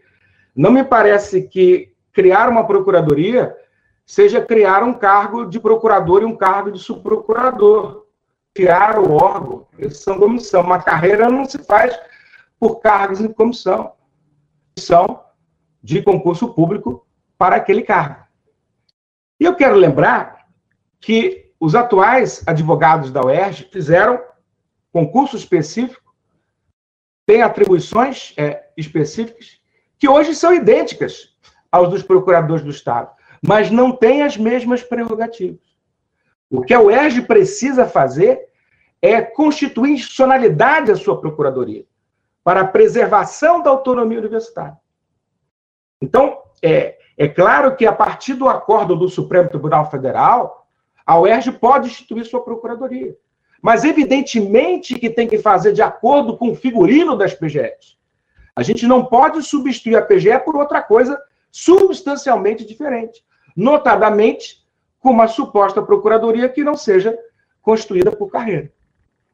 Eu sei que essa questão é difícil na UERJ e acho, sinceramente acho, Eu, vocês sabem, eu sou, sou advogado, eu já fui procurador do Estado de São Paulo e da Fazenda Nacional, e acho que, a partir da Constituição de 88, as carreiras jurídicas se descolaram do restante do serviço público. E eu acho que isso não foi bom para o país. Acho que isso acabou, de certa forma, intervindo na história do país de forma negativa. Como tenho me manifestado publicamente em tantas ocasiões. Mas o que está se discutindo aqui não é isso. O que está se discutindo aqui não é remuneração. O que está se discutindo aqui não é o modelo que a Constituição Federal adotou para a representação dos entes públicos. Isso já nos foi dado constitucionalmente. O que nós precisamos discutir é se a UERJ quer ter uma procuradoria própria ou se essa atuação vai ser exercida pela Procuradoria-Geral do Estado. E acho, defendo, reafirmo, depois de 30 anos estudando esse assunto, que não se pode chamar de procuradoria algo que não seja constituído por carreira própria. Então, é, é, é, essa é a nossa preocupação, de instituir a Procuradoria Geral da UERJ. E aí, recebi de muitos colegas a pergunta: mas os atuais advogados podem, juridicamente, ser integrados à nova Procuradoria? Sim, como foram os antigos é, assistentes jurídicos é, na Advocacia Geral da União, porque tinham as mesmas atribuições. Não houve aumento de remuneração em função desta modificação. Então já há precedente nesse sentido e toda procuradoria surge desta forma. Toda procuradoria surge a partir daqueles profissionais que exercem essa competência legal, como hoje nós temos. Portanto, o, o, o, meu, o meu apelo é que o Conselho Universitário dê à reitoria esse voto de confiança. Nós acreditamos que para continuar defendendo a autonomia universitária é essencial uma procuradoria própria para não ficarmos subordinados a, aos serviços jurídicos da administração direta. Isso não é autonomia universitária. Portanto, é preciso defender a autonomia universitária com a criação de uma procuradoria própria. E essa autonomia é da UERJ, não é da procuradoria. A palavra final sempre vai ser do reitor. A história dizer que a procuradoria foi contra, a procuradoria foi a favor, isso não é correto. As decisões são do reitor, que são orientados pela procuradoria. Por isso eu também não concordo com a proposta do, do procurador-geral ser aprovado pelo consumo. Eu tenho amplo respeito pelo consumo, pelas suas competências. Mas no que tange a administração pública, a competência é do reitor, a matéria administrativa, como a DAF, como a SGP, como a prefeitura, são cargos de confiança do reitor para nomear e deixar de nomear, porque a responsabilidade final é do reitor. É o CPF pessoal do reitor que está em jogo. Portanto, é, esses poderes são acompanhados de responsabilidades legais. Por isso, é importante que o procurador-geral seja nomeado e demissível pelo reitor. Embora os demais integrantes da carreira sejam objeto de concurso público de provas e títulos, conforme previsto no artigo 132 da Constituição. É, nós precisamos institucionalizar a nossa procuradoria. Nós precisamos tornar a nossa procuradoria tão importante no cenário jurídico nacional do que são as procuradorias do Estado. Que são com elas que nós vamos ter que, na defesa da nossa autonomia, realizar embates. Nós não podemos entrar nessas disputas com uma, um órgão jurídico com menor grau de institucionalidade do que o Estado. Porque o interesse jurídico da UERJ é tão importante quanto o interesse jurídico da administração direta. Nós não podemos transigir nisso. Nós não podemos entrar nessas brigas não tendo o que puder ser de melhor que a gente pode construir. E a gente pode construir. A gente pode construir se a gente olhar para frente, se a gente deixar de lado as nossas é, dificuldades pessoais para construir um modelo de unidade. Quando é, decidi me candidatar a reitor, eu segui o caminho da unidade, do diálogo, da conversa. É, de abandonar o nós contra eles. De construir, passou um bicho aqui agora, de construir um, um caminho onde a gente tem que olhar para frente para institucionalizar a nossa universidade. A luta pela autonomia universitária é uma obsessão para esta reitoria. É algo construído diariamente, em várias frentes. E a gente precisa de um serviço jurídico forte para implementar essa, essas batalhas tão importantes para a nossa comunidade. Por isso, eu apresentei a emenda conforme veio da Faculdade de Direito, é, porque acho que esse é o caminho que nos dá segurança para continuar lutando pela autonomia administrativa dessa universidade. E é isso, esse é o apelo que eu faço aos senhores conselheiros. Então, peço é, pela aprovação da emenda apresentada pela reitoria. Obrigado. Eu vou tirar a câmera e passar para o primeiro inscrito, que é justamente o professor Ivan Garcia.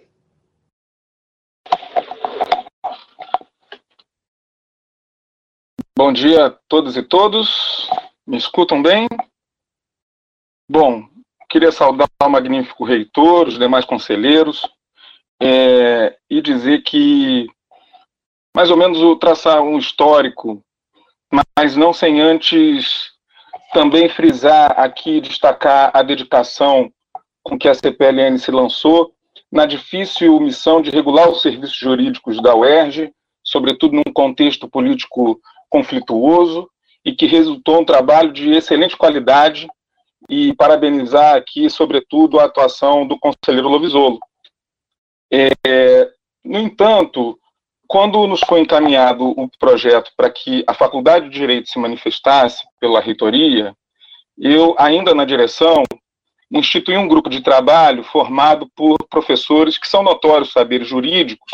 Aqui eu destaco a figura do professor Alexandre Aragão, de Direito Administrativo, professor Daniel Sarmento, de Direito Constitucional, figuras que são renomadas, enfim, não só no mundo jurídico, mas também fora dele, para que, e outros professores, para que pudessem é, analisar é, o, o, relato produzido pela CPLN e o projeto de resolução à luz dos acontecimentos que contextualizavam aquele momento é, na virada do ano, começo do ano.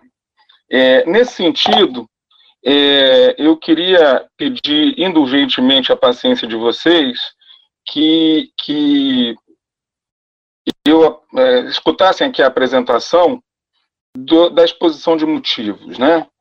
É, porque, embora destacado pelo, pelo conselheiro Lovisolo que já a resolução faz menção a, ao julgamento pelo Supremo Tribunal Federal da ADI 5215 de Goiás, é, que foi ajuizada pela Associação Nacional dos Procuradores de Estado, é, é, é, é, imperioso que a gente destaque que esse é um pedido que vem no bojo de uma luta das Procuradorias Gerais do Estado, e me, e me parece que o governo do Estado do Rio de Janeiro assumiu ou assume de alguma maneira essa postura política é, no sentido de controle das procuradorias gerais do Estado, das PGEs, é, para exercer também a representação judicial e extrajudicial de, da administração é, direta, mas sobretudo também das autarquias e das fundações estaduais.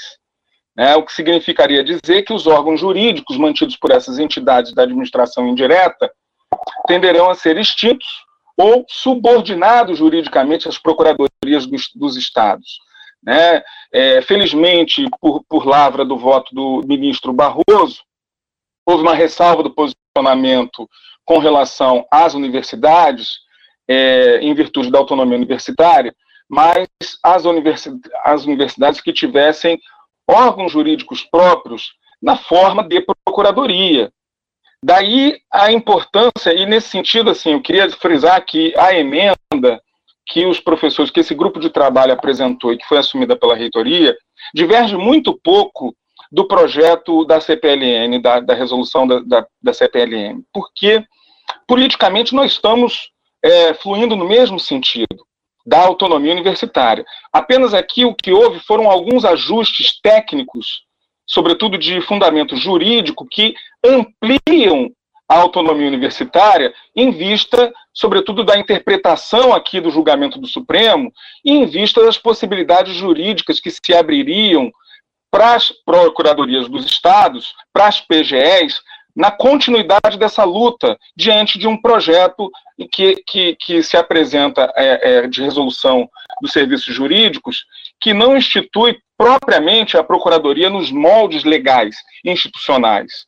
Portanto, a gente poderia frisar aqui que, numa certa concepção, e o professor Lovisou tem toda a razão, advogados, advocacia e procuradoria têm um sentido comum, uma vez que os profissionais possuem as mesmas prerrogativas, as mesmas habilidades, as mesmas proficiências. No entanto, para esse conflito, para esse contexto conflituoso, o nome é, passa a ser essencial. A diferença do nome não é essencial em geral, no sentido mais geral. Mas o nome não é essencial quando ele não serve de argumento para aqueles que querem tomar a frente dos serviços jurídicos das autarquias ou da UERJ, como é o caso da PGE. Então, se a gente não é, estabelecer essa, essa distinção muito clara em termos institucionais, ou seja, abraçando todo o arcabouço jurídico na implementação de uma procuradoria própria e distinguindo a advocacia da procuradoria, e eu quero só finalmente dizer que essa distinção se dá porque a autonomia é garantida pela defesa de interesses próprios do órgão, no caso da UERJ. Mas esses interesses não são interesses privados, como acontece na advocacia. São interesses públicos. E para a figura desse, da defesa desses interesses públicos, o quadro legislativo amparado a partir do artigo 132 da Constituição é, estabelece, então, a carreira da Procuradoria. Portanto, foram pequenas é, é, é alterações apresentadas aqui na emenda e que, se tiver oportunidade, a gente vai é, se disponibilizar para esclarecer é, eventuais dúvidas. Muito obrigado a todas e todos. Obrigado, conselheiro Ivan. Próximo inscrito, conselheiro Gaúcho. Alô? Alô? Estamos ouvindo. Bom dia. É, eu quero dar uma, uma fala sobre o assunto, porque se existe alguém que se envolveu diretamente nesse assunto durante muitos anos. Fui eu, na época, presidente de sindicato. Apanhei muito, bati muito, travamos um, um bom combate e hoje eu vejo que não houve vencedores, quando na realidade tinha quem tinha que ter vencido era a universidade, era a UERJ. Eu acho que só não muda de opinião quem é muito burro ou está morto. E eu estou bem vivinho. Então, eu acho que se eu ficar olhando, remoendo o passado, eu não consigo na idade que estou, ainda tem tempo para isso, não consigo enxergar o futuro. Esse trabalho foi feito à exaustão mesmo antes do mandato do atual reitor. Fui contra reiteradas vezes. Esse relator que está aí, professor Lisandro, fez um trabalho hércules, trabalhou muito bem, está trabalhando bem, e eu acho que esse conselho tem capacidade para chegar a uma proposta consensual para que a UERJ realmente tenha uma carreira, tenha um um departamento, uma, uma procuradoria, não, uma parte jurídica estruturada, porque entre o, o relato e as emendas que poderão advir e uma proposta oriunda do governador do estado via LERJ, eu fico e confio no trabalho do Conselho Universitário, do nosso reitor, que comanda o Conselho Universitário. É, acho que há muitas falas aí, ah, mas hoje o, o reitor é um advogado, e quando não for? E quando não for um advogado, for um médico, um engenheiro, ele tem que ser, antes de tudo, reitor. Porque se não for reitor, ele não comanda nada. A última palavra tem que ser sempre do reitor. Não, não sendo reitor, não tendo nem cacoete de reitor, não vai mandar em nada. E, além do mais, eu não eu lhe dei um voto de confiança, reitor, quando votei no senhor. E eu não votei em Lodge, reitor Lodge, para duvidar do reitor. Por isso, eu amparo e apoio, muito embora tenha sido voto vencido várias vezes na Comissão de Legislação e Norma, eu apoio o relato do professor Lisandro. Dou aqui os parabéns à professora Mônica, professor Oswaldo, que sempre conduziram com mestria a presidência dessa comissão, e se debruçou. Tivemos várias reuniões infrutíferas, depois se tornaram infrutíferas, alguma coisa se aproveitou, mas trabalhamos a exaustão mesmo antes do seu mandato. Mas eu confio que a gente possa, é, daqui para frente, resolver de vez essa questão e se livrar realmente de um projeto enfiado goela abaixo pelo governador do estado, pela LERJ. Eu não posso, como conselheiro, hoje suplente, eu não posso duvidar e deixar de lhe dar essa ferramenta. Eu não votei para duvidar de reitor. E até esse dado momento, esse dado momento, não tenho motivos para duvidar de vossa magnificência. Portanto, estou a cavalheiro, porque se tem alguém que sofreu e apanhou e bateu, muitas vezes bati para não apanhar, porque eu defendia 5.600 técnicos, se tem alguém que está cavalheiro para pedir que a gente chegue a um consenso de uma carreira jurídica na UERJ, sou eu. Agradeço a atenção de todos. Obrigado. Obrigado, conselheiro Gaúcho. Próximo inscrito, conselheiro Mota. Cadê o Mota?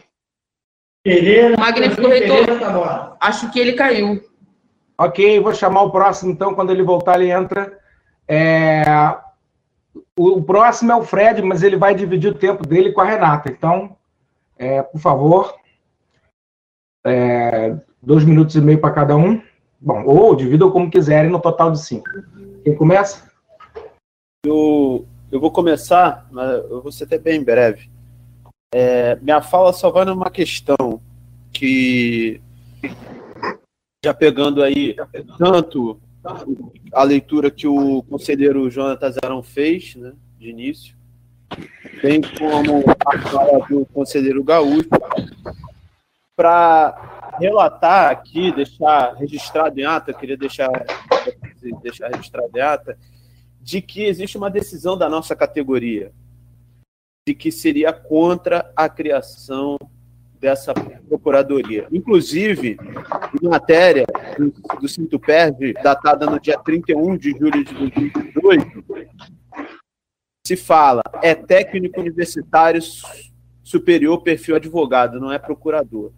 Logo, tudo isso que está sendo debatido aqui, inclusive a criação de carreira própria de procurador, ia mexer de forma muito é, de forma muito abrupta no nosso no nosso plano de cargos e salários no, na nossa carreira. Logo, eu acho que esse debate, acho que de certa forma foi superado na nossa categoria, mas essa questão da criação precisa ser debatida ainda mais na nossa categoria. Enfim, é só isso. Vou passar para o Renato.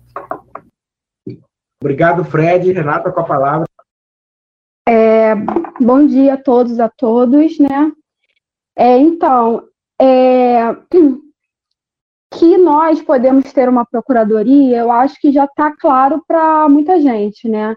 Que já está esclarecido, né? Existe o parecer do Barroso, da STF, né? Existe uma se, questões que colocam que nós podemos ter uma procuradoria. O que não está esclarecido ainda é a necessidade disso, né, e o atrelamento disso com a autonomia universitária. Por quê? Ao citar né, a Lei Complementar 15, né, e depois a sua modificação, a Lei 137, 2010, coloca claramente que as universidades estaduais elas não estão subordinadas, o seu setor jurídico, à PGE, né? A lei ela coloca o seguinte: é, os procuradores dos estados do Distrito Federal organizados em carreira, na qual o ingresso dependerá de concurso público de provas e títulos. Não, isso aqui é outro, desculpa. É privativamente exercer a representação judicial do Estado, a, isso aqui as, as atribuições da PGE, né? atuar extrajudicialmente em defesa dos interesses deste e ofici oficiar obrigatoriamente no controle interno da legalidade da administração pública, inclusive por meio da supervisão e coordenação das assessorias jurídicas dos órgãos integrantes da administração direta e indireta que se subordinarão à sua orientação técnico-jurídica, exceto, aí tem o exceto, exceto em relação às universidades públicas, estaduais que possuem, possuem constitucionalmente autonomia e órgão jurídico próprio. Ou seja, a PGE, nós, as universidades, não estão subordinados à PGE, não estamos tutelados pela PGE. Então, e, e, quando a lei fala, ela fala de órgão jurídico próprio, não, não cita, menciona necessariamente uma procuradoria, né?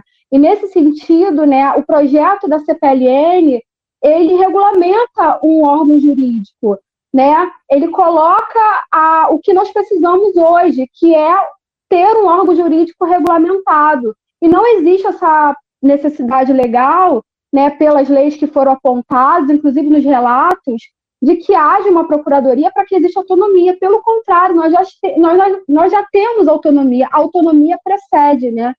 Então, assim, eu acho que é, isso não está muito claro, né?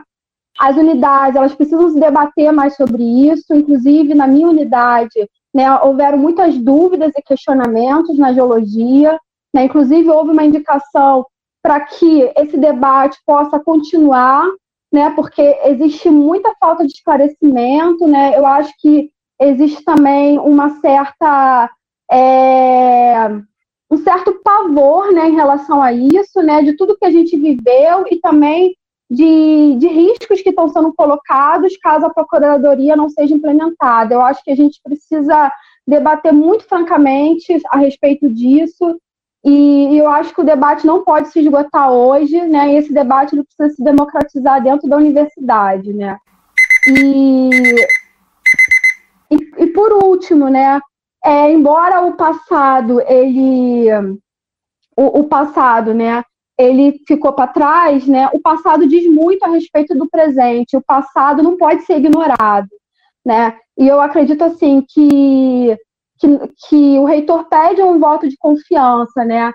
E, e nós, to, toda a comunidade uergiana, a gente deu um voto, né? Muitos de nós, a maioria, a gente deu um voto de confiança na reitoria mas a gente não sabia que a reitoria também iria querer pautar uma procuradoria, coisa né, que esse órgão jurídico já fez muito é, de forma contrária às estudantes e servidores e trabalhadores dessa universidade, né? É isso. Obrigado, Renata. É, o próximo inscrito, então, Mota já está aí. Ah, ótimo, Mota. Opa, estão me ouvindo? Sim. Ah, legal. Desculpe a falha técnica aqui. Não, eu devo ser breve. É, eu queria, não sei se as pessoas sabem, né? Assim, é, eu queria parabenizar o, o, o relato do Lisandro, foi ótimo, muito completo, o trabalho todo da CPLN. Como eu disse, não sei se as pessoas sabem, eu sou um certo fã da CPLN, eu fui membro durante oito anos. É, eu sei a, o nível de seriedade que acontece ali. Eu, eu, eu tenho é, só algumas questões para mencionar. Eu concordo com alguns que me antecederam, eu acho que a, ficou estabelecido, pelo menos na minha visão, que basicamente todo mundo concorda com a necessidade da criação da Procuradoria, principalmente tendo em vista esse cenário recente do STF, essa questão das PGEs, que atualiza a questão. Né? Tem a questão da lei, que todo mundo mencionou, anterior no Estado e tudo, mas essa questão no STF traz a luta para um outro cenário, né? a luta no sentido de decisões, de embate. Eu acho que a, a necessidade da Procuradoria ficou mais evidente, eu não acho que existe um discordo, um desacordo, desculpe, é, em relação a isso. Né? É, usando mal a palavra, eu diria que tem uma questão de formato, não no sentido só de vírgulas e tem uma é, de como criar essa procuradoria é a questão que a gente está debatendo, não se a criaremos. Né?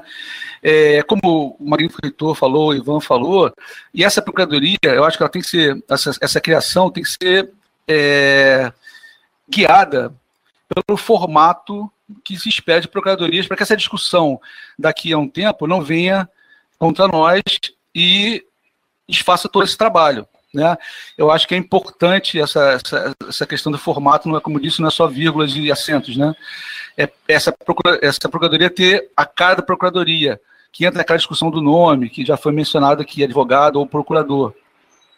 Se eu entendi bem também, a questão da carreira é legal, a gente pode assumir os que estão presentes na, no nosso setor jurídico, porque têm as mesmas funções. Né? É, eu não sei se acho que foi, foi, citado aí, lá no é, atribuições do reitor, é, ele pode sempre é, determinar procurador, sim, mas isso é pouco prático e não tem esse caráter também sociológico de, de, realmente criarmos a procuradoria nos moldes que se espera. É, então, eu acho que não existe esse desacordo, eu apoio essa, essa versão da procuradoria, assim, como o Alexandre falou, né, naquela Naquela manhã de 2016 eu também não estava presente, né, estava sendo substituído pela professora Lúcia da Física, eu estava fora do país. É, eu achei que tudo foi mal conduzido, no sentido assim, foi muito. É, existe um clima muito ruim, como o Magninho falou, a gente tem que deixar essas coisas para trás é, e olhar para frente. Só mais um comentário que eu queria fazer, é só mais um aspecto que eu acho importante, essa questão do, do procurador né, ter que ser não sei se a palavra certa é essa, é batinado pelo, pelo consumo.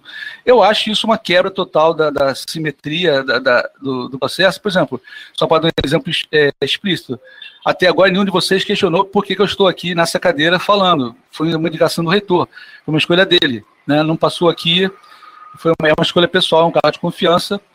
Eu acho que quebrar isso para o procurador não faz nenhum sentido, né, no, no, fundo. Como tem a SGP, como tem a prefeitura, a DINFO, como todo mundo mencionou, porque o procurador, esse cargo de confiança, é, teria que ser aprovado, entre aspas, ou analisado pelo consul. Não vejo sentido nessa questão. Né? Então, isso são só algumas colocações que eu queria fazer.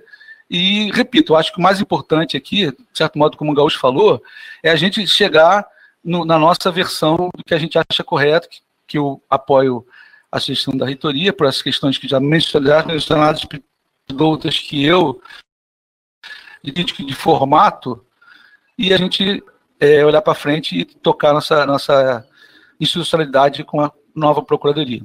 Obrigado. Obrigado, conselheiro Mota. Próxima inscrita, conselheira Gil. Não tô, deixa eu ver se eu vou conseguir abrir a câmera.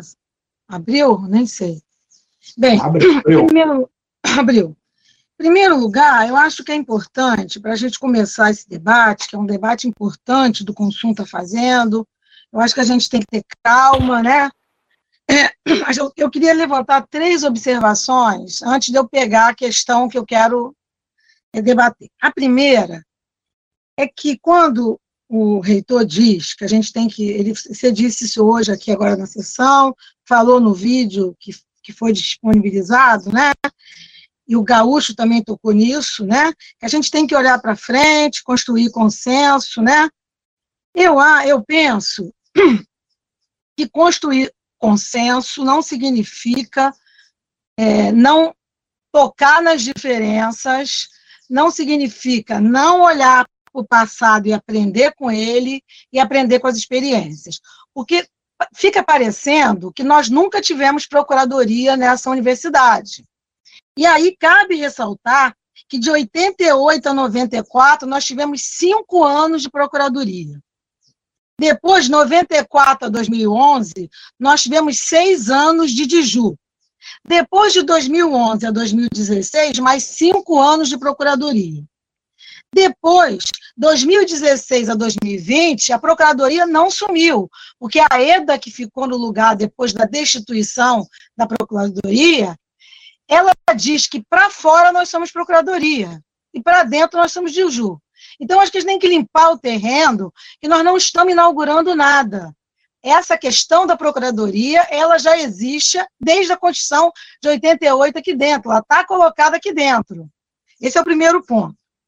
O segundo ponto, discutir a institucionalidade de qualquer órgão tão importante dentro da universidade, por mais que eu tenha confiança no reitor, e eu votei no LOD, votei no, no reitor, essa discussão não pode ficar em cima de voto de confiança.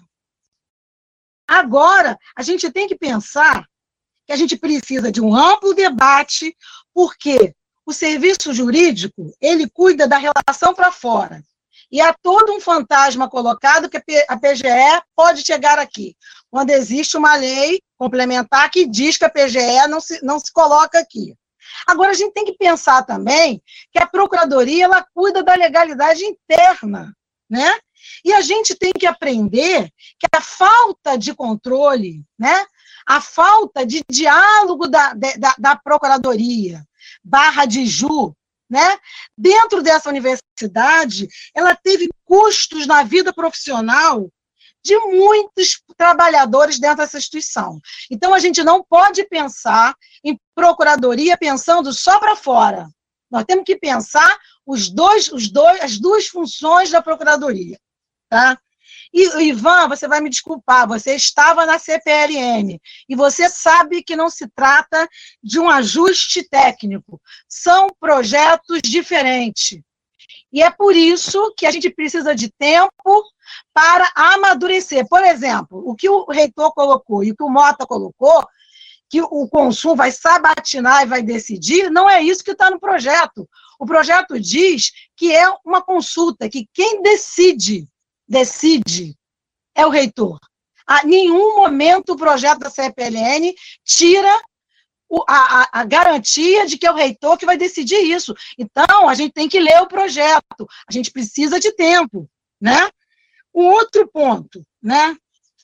A questão da autonomia. Vamos limpar o terreno também, porque a autonomia parece como uma coisa indeterminada, inequívoca nesse, nessa discussão. O Barroso diz muito claro que a, que a, que a UERJ, que a universidade, só está fora porque ela tem autonomia. E aí, de repente, virou que se a gente não tiver a PJR, a gente não garante autonomia. Então, assim, eu acho que a gente tem que limpar o terreno e mostrar o que está sendo discutido aqui. A gente está discutindo aqui a criação de um órgão e também a luta para garantir uma carreira de um setor de trabalhadores dentro dessa universidade. Então, acho que a gente tem que limpar o terreno e fazer um debate aonde ele tem sido feito, que não significa que esse debate é falta de confiança no reitor, não significa que a gente está olhando para trás com mágoa, não é nada disso. Nós estamos numa instituição é, de, de conhecimento científico, então a gente tem que tratar as coisas neste termos, né? A gente tem que tratar que não vamos ficar embrulhando, já estou concluindo, não vamos embrulhar que o debate é um, é um agente de fora que está nos ameaçando e, na, e no embrólio da autonomia. Vamos no X da questão e vamos mostrar as diferenças de projeto. É isso. Obrigado, Gil. Próximo inscrito, conselheiro Mário Carneiro. É, boa tarde a todas e todos, boa tarde, magnífico reitor. Eu queria é, rapidamente falar, que eu vou passar também a palavra para o reitor, que eu estou muito tranquilo para discutir esse assunto, porque eu estava na sessão do Conselho Universitário que aconteceu é, no início da gestão do professor. É, é, é, poxa, deu um branco agora na minha cabeça. Do antigo reitor. Rui. E, Rui, professor Rui, isso. É, do professor Rui, que isso aí já tem quatro anos no mínimo. E eu acho que o, debate começou ali naquele momento. No momento que nós, porque eu também decidi isso, é votar a favor da, da resolução que dava ao Conselho Universitário o direito de criar a Procuradoria através de uma resolução. É, acho essa discussão muito importante. Acho importante a gente entender que nós temos que procurar o melhor desenho jurídico para essa Procuradoria. Também, esse pouco tempo que estive na reitoria já me faz perceber muito bem que sem Procuradoria, sem respaldo jurídico, nenhum reitor vai conseguir é, fazer gestão dessa universidade. É, então, eu queria dizer que, por mim, pelo que eu pude entender, é, houve um grande trabalho da comissão, eu já fui presidente dessa comissão, eu sei como as coisas são, estudaram, discutiram muito para chegar a essa proposta, e eu acho que eu, a gente tem que levar em consideração também a outra proposta que vem de profissionais da área, que me dão particularmente mais segurança para votar. Tá? Eu, eu queria passar agora a, a palavra aqui para o professor Lloyd para continuar. Bom, eu pedi um pedacinho do tempo do Mário só para fazer um esclarecimento que a conselheira Renata colocou uma questão muito importante, que é a, a existência no, na lei complementar da PGE de um dispositivo que diz que a PGE tem essa competência, exceto no que tange as universidades públicas que tenham órgãos jurídicos próprios. É, eu quero mostrar que a lei de Goiás, que foi analisada pelo Supremo Tribunal Federal, é, como citado pelo, pelo, pelo conselheiro relator, também afastava, também afastava a competência da PGE em relação a outros órgãos da administração indireta. E o Supremo considerou inconstitucional essas leis. É preciso lembrar que não, não há como afastar a PGE sem colocar uma outra procuradoria no lugar. Colocar um órgão jurídico que não tem essas características constitucionais, porque a autonomia universitária não vai tão longe a ponto da gente estabelecer que dentro da UERJ um espaço é, sem esse controle é, da legalidade do ato administrativo que é estabelecido a partir de uma procuradoria que tem uma carreira própria com prerrogativas conforme as procuradorias gerais do Estado. Só isso que eu queria é, esclarecer. É, vamos passar aqui para o próximo inscrito, que é o professor Ricardo Mendes. Opa, estão me ouvindo? Sim. Só um minuto eu viabilizar aqui a câmera. Pronto. É... Bom, boa tarde a todos, boa tarde ao magnífico reitor, aos conselheiros, aos técnicos que estão é, que ajudaram na, estão ajudando na organização da sessão. É, boa tarde, bom dia aos que estão assistindo, boa tarde já, né, aos que estão assistindo a sessão.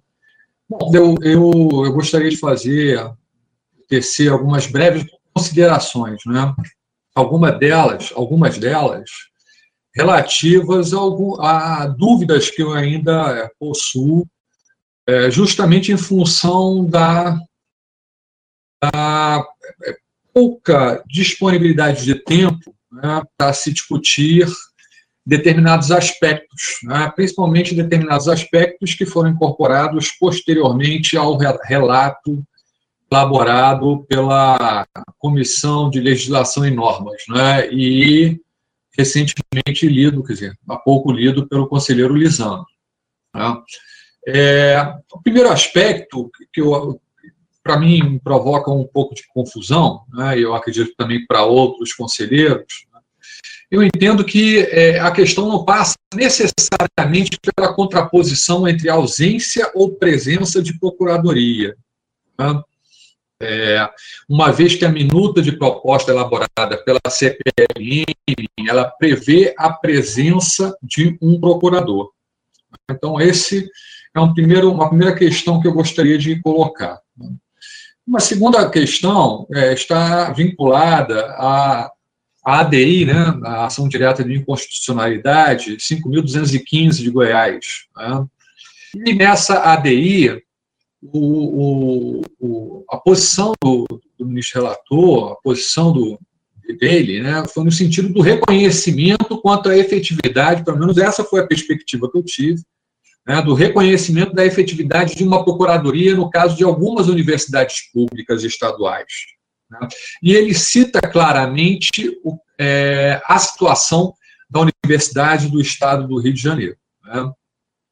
E essa decisão do, do ministro Barroso, o que proferiu é, o posicionamento, é, é, no que eu tenha é, lido ela não indica necessariamente qual a estrutura que deverá ser montada para a, a, a, existência dessa procuradoria.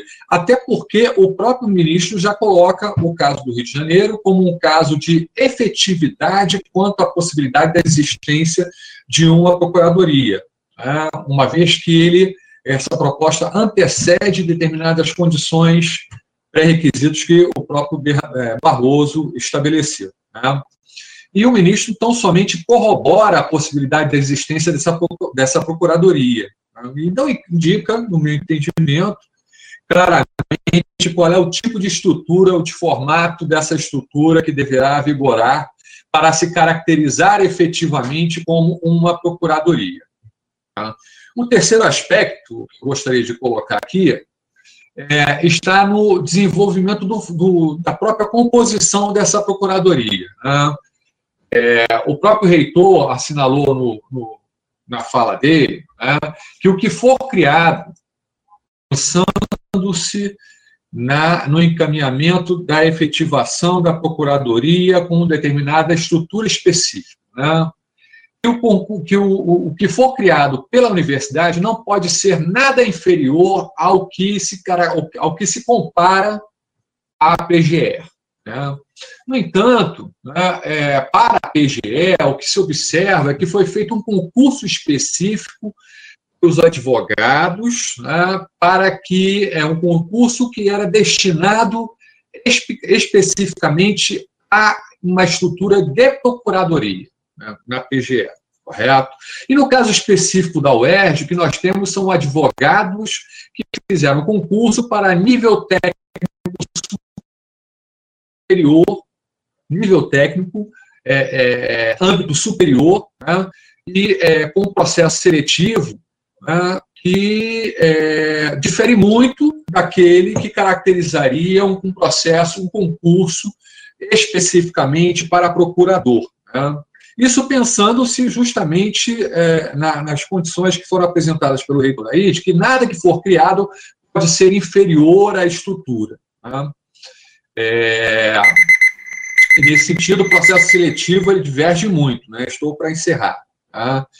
Diverge muito do que o que haveria seria uma encampação né?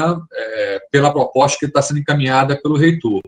Tá? Mas eu acho que isso é, é, é muito complicado, inclusive diversas falas nessa ADI sinalizam quanto à problematização da transformação né, da função, transformações de função é, enquadrando-se como, como é, é, é, procurador, né? enfim, eu acho que é complicado isso.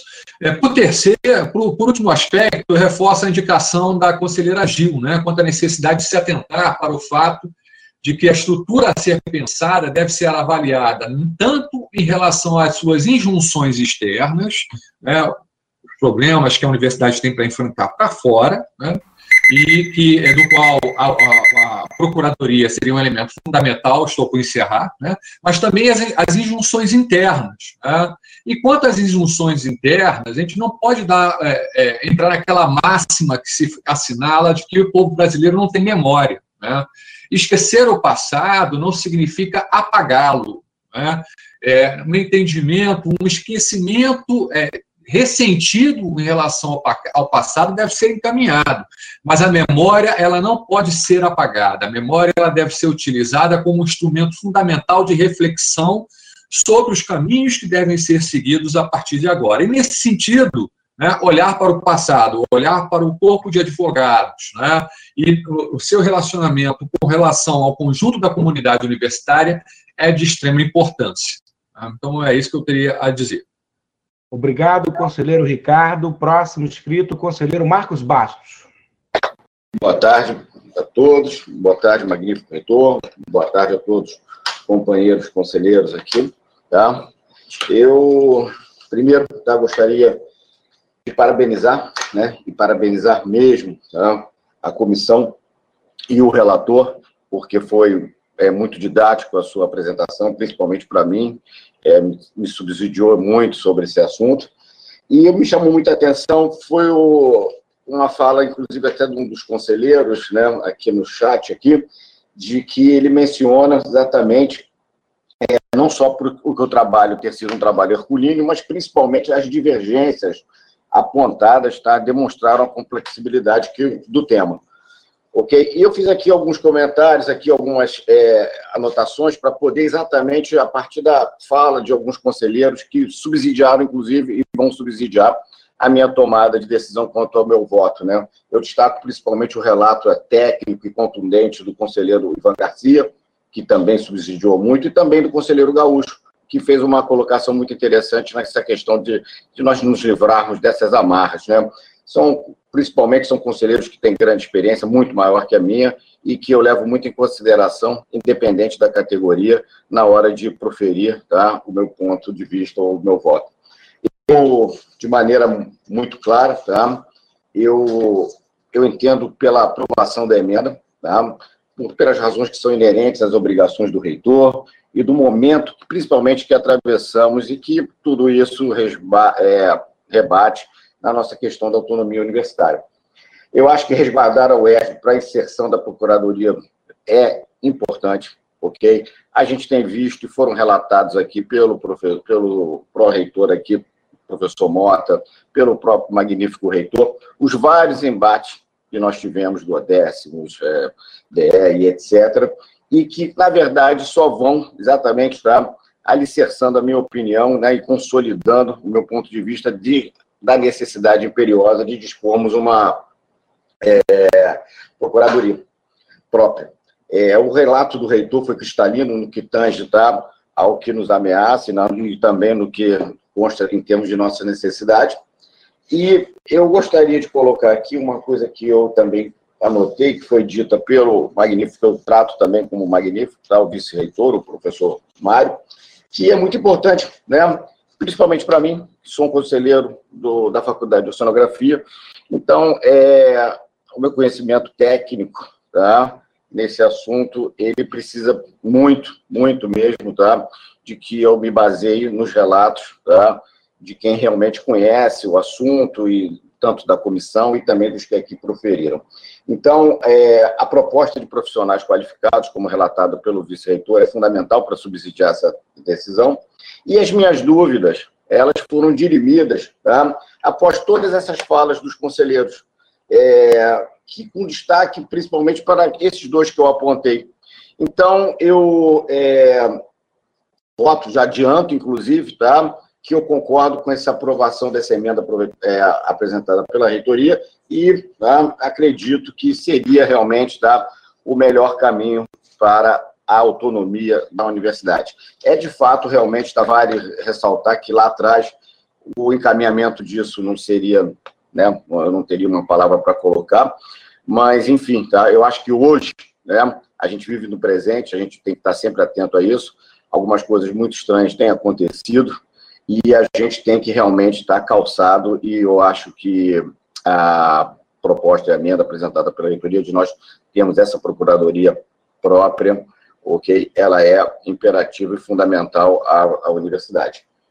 Bom, era basicamente isso, tá? Estou aprendendo muito e, e aproveitando aqui para acompanhar o debate, mas eu não tenho dúvida, tá? Quanto a essa questão, e é assim que eu vou encaminhar, inclusive, o meu voto pela aprovação. Muito obrigado aí pela oportunidade. Obrigado, conselheiro Marcos Bastos. Próximo inscrito, conselheiro Ricardo Fischer. Só um minutinho, acho que não, não ainda não. Agora. Tá, estão me ouvindo? Ok? Ué, engraçado que não está. Acho que a câmera não está agora, talvez. Aí. Bem, boa tarde a todos e todas. É, eu acho que eu queria parabenizar e agradecer a, a apresentação do conselheiro Lisandro, que acho que foi extremamente importante, extremamente esclarecedora. Eu acho que é, subsidiou muito a, a, a, minha compreensão sobre o tema. Eu acho que ficou claro, até pelas, depois pelas as outras ações do, do reitor, a gente precisa ter uma autonomia e acho que isso a gente não pode ficar dependendo de uma procuradoria do Estado. Eu acho que o Estado, do jeito que tem é, sido conturbado com governadores que são é, terríveis para a gente, eu acho que se a gente ficasse em algum momento vinculado a qualquer é, procuradoria vinculada a esses estados, seria extremamente danoso para a gente. Então, acho que a gente tem que ficar livre disso. Então, acho que isso vai em favor da nossa autonomia, fala a favor da nossa autonomia universitária, e para isso, ficou, acho que para mim ficou muito claro, é, é, e aí, juridicamente, inclusive, né, pela Constituição Estadual que o professor Lisandro apresentou, o STF que, apresentou que nós deveríamos ter, para termos uma autonomia é, universidade, a gente precisaria ter também uma procuradoria é, jurídica, né, uma autonomia jurídica, é, eu não vejo muita, muita dúvida porque como nós não deveríamos ter. Então, acho que é fundamental que nós, essa procuradoria seja aprovada para a nossa autonomia. Eu acho que eu, eu, eu vejo uma, uma dificuldade muito grande da gente ficar sempre atrelado a uma procuradoria do Estado que nunca vai ser a nosso favor, nunca deverá ser a nosso favor. Então, acho que o mínimo de, de, de nossa autonomia depende é, dessa nossa, nossa procuradoria funcionando. Então, acho que eu sou amplamente a favor, acho que uh, não vou me, me, estender muito sobre todos esses argumentos que já foram usados. O professor Marcos Bastos falou, falou, muito bem, Gaúcho, todas as pessoas ficaram muito claras. Então, para mim, ficou claro essa possibilidade, a necessidade da gente ter, para a nossa autonomia, uma procuradoria. Obrigado a todos. Obrigado, conselheiro Ricardo. Próximo escrito, conselheiro Gaioso. Então, reitor, é, eu queria falar algumas coisas. Primeiro que junto eu prefiro ser aquela metamorfose ambulante do que ter uma opinião formada sobre tudo, né? E é muito interessante que para a sociedade japonesa o passado está na frente porque a gente olha para o passado, ele não está atrás. Atrás está o futuro que a gente não vê. Né? Então, é, às vezes tem certas opiniões que se mudam, mas se mudam equivocadamente, se muda errado, se muda para pior. Então, essa é a primeira coisa que eu queria dizer. É, o segundo é, magnífico reitor, que a gente não está aqui debatendo a confiança no senhor. Não, jamais. Jamais. Confiança é uma coisa. É, não sei se é verdade ou não, mas dizem que quando Fidel assumiu o poder em Cuba, quis dar um cargo a, a, a Che. E Che falou que não, agradeceu a ele e foi embora para a América Latina continuar a revolução. Sabia que ia ficar preso ali. Né? Então, não é uma questão de confiança, reitor é uma questão, é, não é uma questão pessoal contra o senhor, contra ninguém. É uma questão de estrutura, uma questão de debate político, uma questão de visão. Né? Não é uma questão é, é, meramente se isso ou se aquilo, se gosto ou se não gosto. Ela vai além disso. Né? E aí uma pergunta que me fica, reitor, que não é para ser respondida pelo senhor ou por, por ninguém aqui, quem que foi articular com o governador do estado encaminhar uma lei passando por cima da UERJ. Quem que foi ao palácio? Cochichar no ouvido do governador. Encaminhe para a LERJ uma lei falando da Procuradoria da UERJ. Eu fico preocupado com isso, reitor, porque não é a primeira vez que isso acontece na UERJ. Os auxiliares técnicos universitários passaram por isso. E aí foi alguém no ouvido da Procuradoria, né? E aí passamos por tantas outras, outras questões que aí muita gente aqui conhece. Então, isso me preocupa muito, reitor. Quem é que vai bypassando a universidade para olhar os seus interesses próprios? para criar esse tipo de situação para nós. É, o segundo, reitor, eu já falei isso em várias outras sessões, o artigo 17 do nosso estatuto é bem claro eu coloquei no chat. Quem representa a UERJ é Vossa Magnificência. E o estatuto já garante que o senhor pode nomear procuradores para representá-lo nas diversas instâncias, nas diversas situações. E aí a gente já tem, então, essa figura momentânea do procurador, que vai representar a universidade, a mando do reitor. É isso que eu queria deixar claro, a mando do reitor. Sob sua ordem, ou a ordem de qualquer outro. É ele que vai lá representar. Então a gente já tem isso no nosso artigo. Se nós mudarmos isso, magnífico reitor, estamos mudando o estatuto da UERJ. E aí tem todo um ritual para que isso aconteça. Não vai poder ser simplesmente numa sessão como esta. Tem todo um rito para se mudar isso. Né? E segundo, é, e segundo não, e mais adiante ainda, reitor, é, o passado importa sim. O passado importa muito. O passado tanto importa que eu ouvi conselheiros que me precederam dizer certas coisas que me espantam. Eu não estou no conselho universitário, é nem primeiro mandato meu de conselho, não. Eu né, já passei muito tempo da minha vida de UERJ no conselho universitário, depois outro tanto tempo fora e agora estando aqui novamente, reitor. O que mais me preocupa é ouvir conselheiros dizerem assim: eu fui nomeado pelo reitor. Quando se sabe que a gente já trouxe essa discussão para dentro da universidade, inclusive na última eleição que, o, que nós cobrávamos, quando digo nós é porque sou eu e um grupo, que a chapa para a reitoria fosse montada com o reitor, o vice e agora hoje os pró-reitores. Que diretor da SGP fosse eleito, na época era SRH, pelos seus pares ali dentro. Diretor da DIF fosse escolhido ali dentro também. Para que não houvesse reitor a questão de fazer os arranjos políticos, que isso que é o mal da humanidade, não vou dizer que é o mal nosso dentro da UERJ, no Brasil, em qualquer lugar do mundo, fazer os arranjos políticos, né? quem me apoia, quem vai para aqui, quem vai para ali, quem faz, quem acontece. Magnífico, reitor. Eu queria deixar essa fala de que é importante para nós não fazer um debate é, emotivo, se gosto ou se não gosto se vou ser perseguido ou se não vou ser perseguido. Já vou concluir, meu tempo está acabando, só mais 15 segundos. É, se vai, se gosta ou se não gosta, se é por isso ou se é por aquilo. Então, reitor, eu gostaria de pedir que nós, conselheiros, botássemos as mãos na nossa consciência e nós pensássemos mesmo, efetivamente, não por emoção, mas pela razão, se isso é necessário. E para encerrar, eu só queria acrescentar o seguinte: é, eu não sei se o que o senhor diz que é substitutivo é uma apresentação de outra proposta diferente daquela da comissão. Eu queria entender isso, tá bom? Agradeço a atenção do senhor, a atenção de todos os outros conselheiros e daqueles que nos acompanham pelo YouTube. Obrigado. Obrigado, conselheiro Gaioso. Próxima inscrita, conselheira Giovana. Ah, bom dia a todos e todas. Estou aqui ligando a minha câmera, só um minutinho. É, primeiramente, eu queria, além de saudar os conselheiros presentes, os técnicos administrativos, docentes, discentes, a todos os funcionários que estão permitindo o nosso encontro. É, também é, saudar a comissão, né, os que trabalharam na comissão durante todo esse período, e principalmente o, o relator, pelo trabalho mais do que esclarecedor, enfim, não só nesse momento, mas na, na, na construção da minuta é, tão, enfim, tão específica, né, com termos que realmente me, me faltam por não ser dessa área. Então, todo esse trabalho acho que merece ser é, evidenciado agora, né.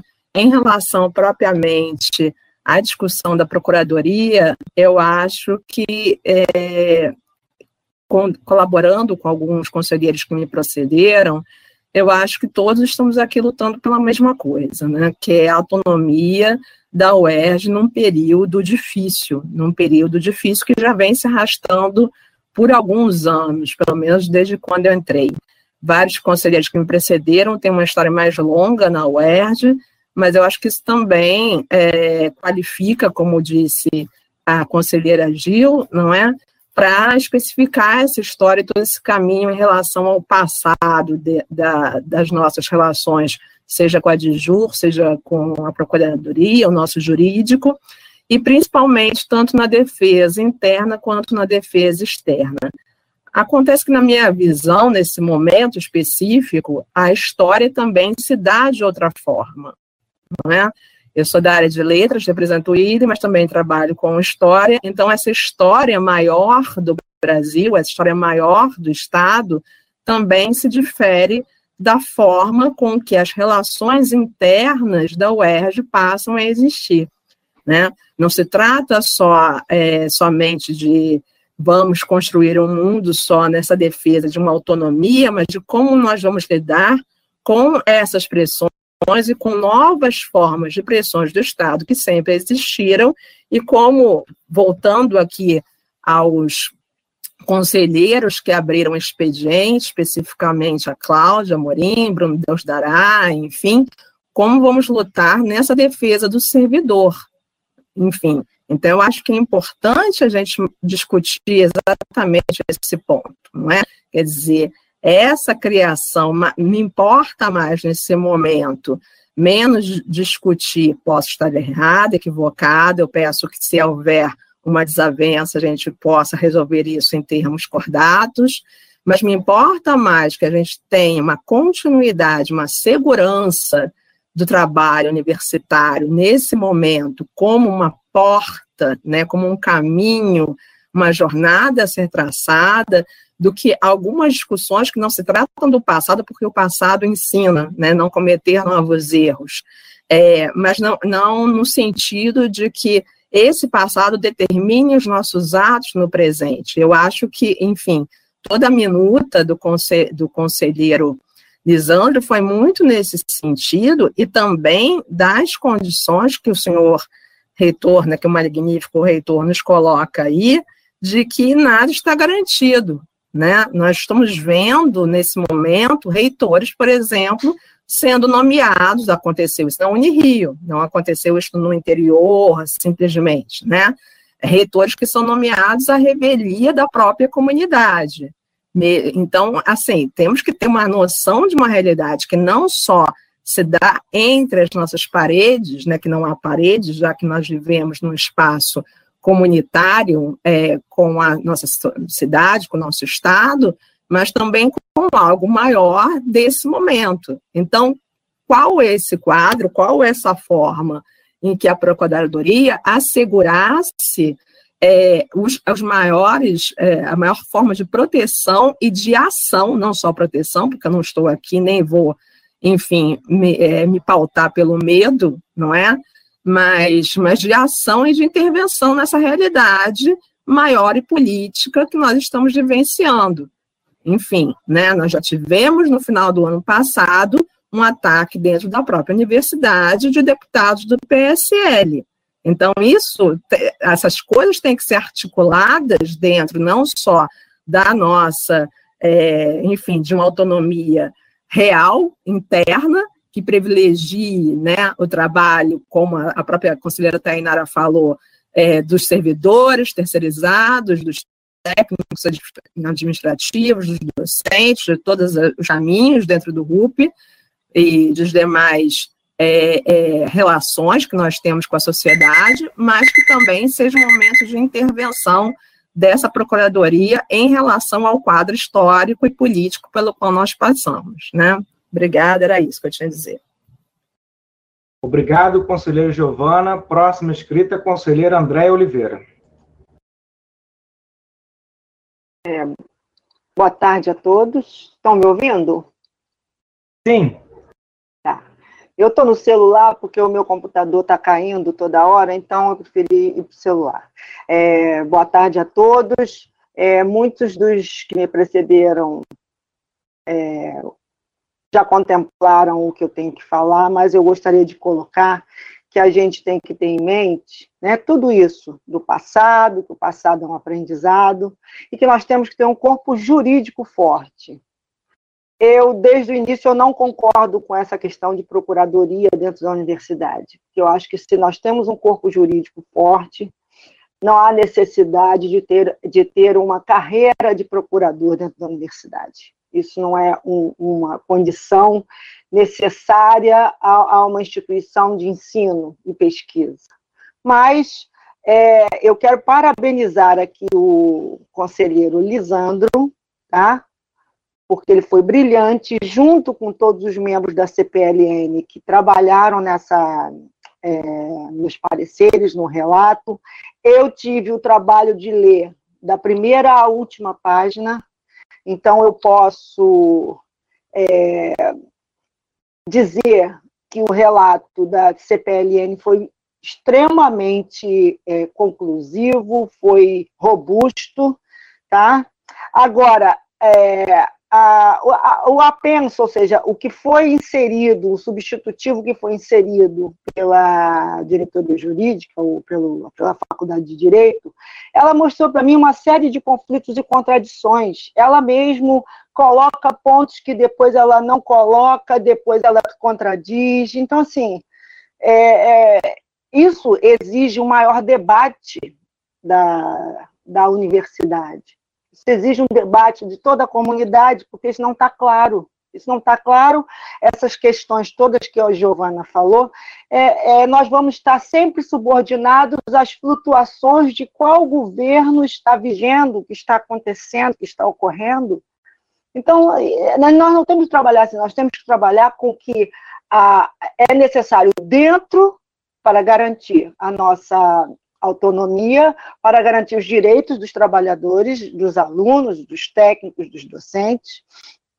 E a gente tem que trabalhar essa questão de autonomia muito seriamente. Eu acho que a gente tinha que fazer uma audiência pública para organizar um debate muito mais profundo, visto que, segundo o conselheiro Fred, né, e isso é, é divulgado amplamente, a nossa categoria foi contra a criação dessa procuradoria. Então, é uma categoria é, expressiva dentro da universidade, nós somos parte da, da, da, da universidade, né, do, de todo o, o, corpo universitário, somos grandes, somos bem numerosos, e nós temos que ter a, a nossa voz ouvida também.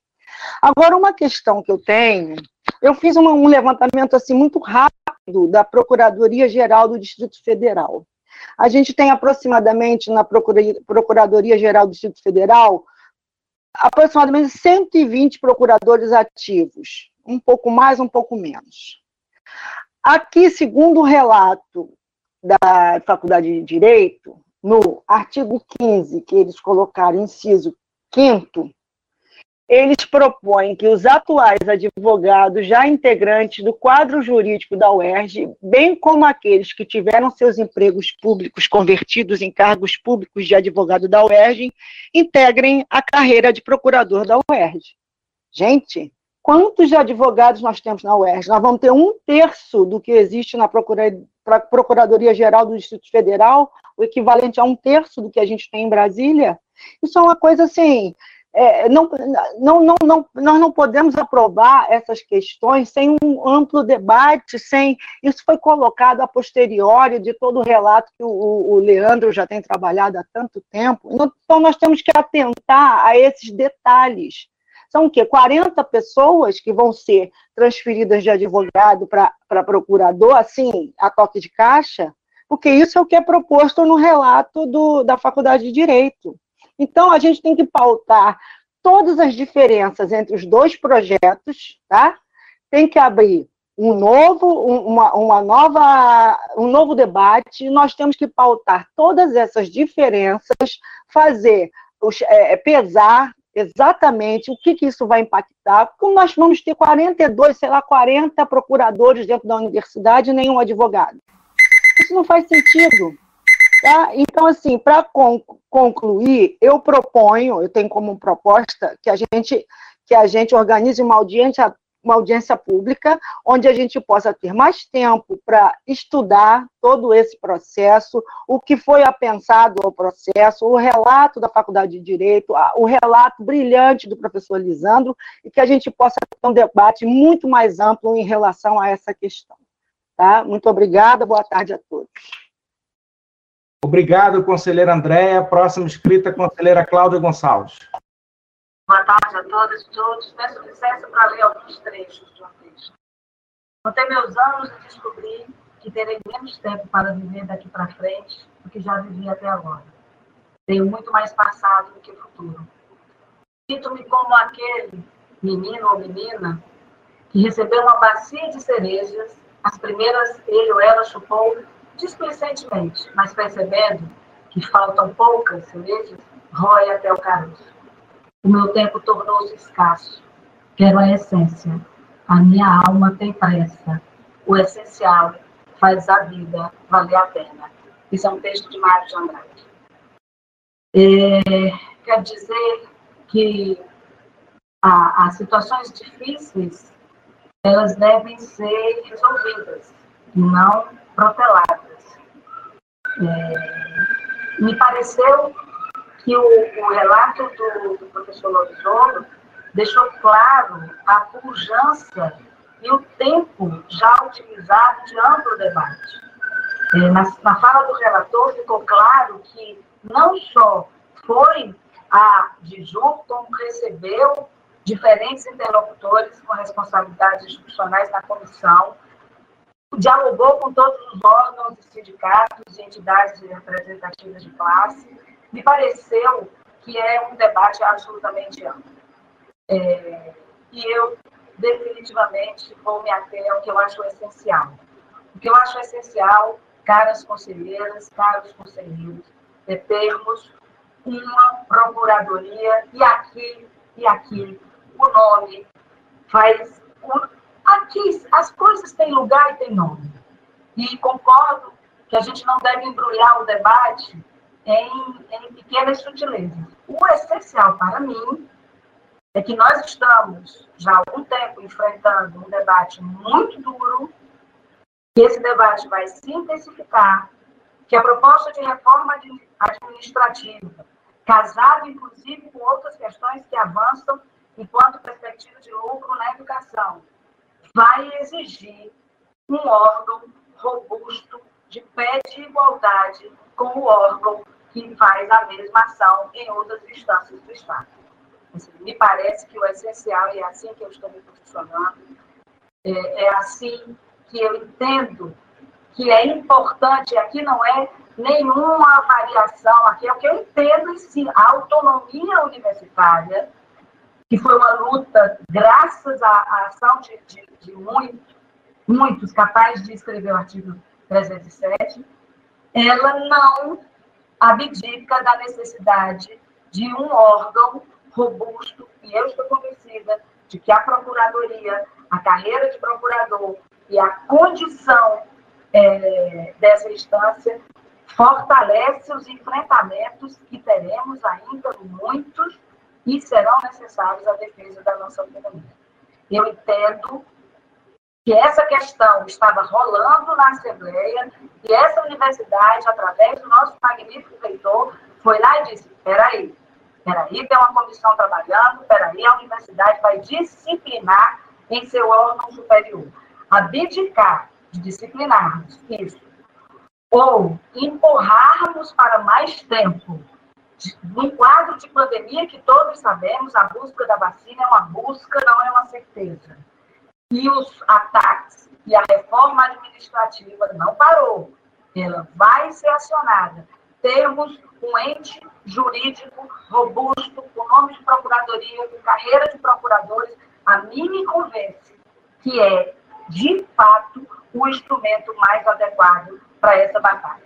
Escolher as armas numa batalha é fundamental.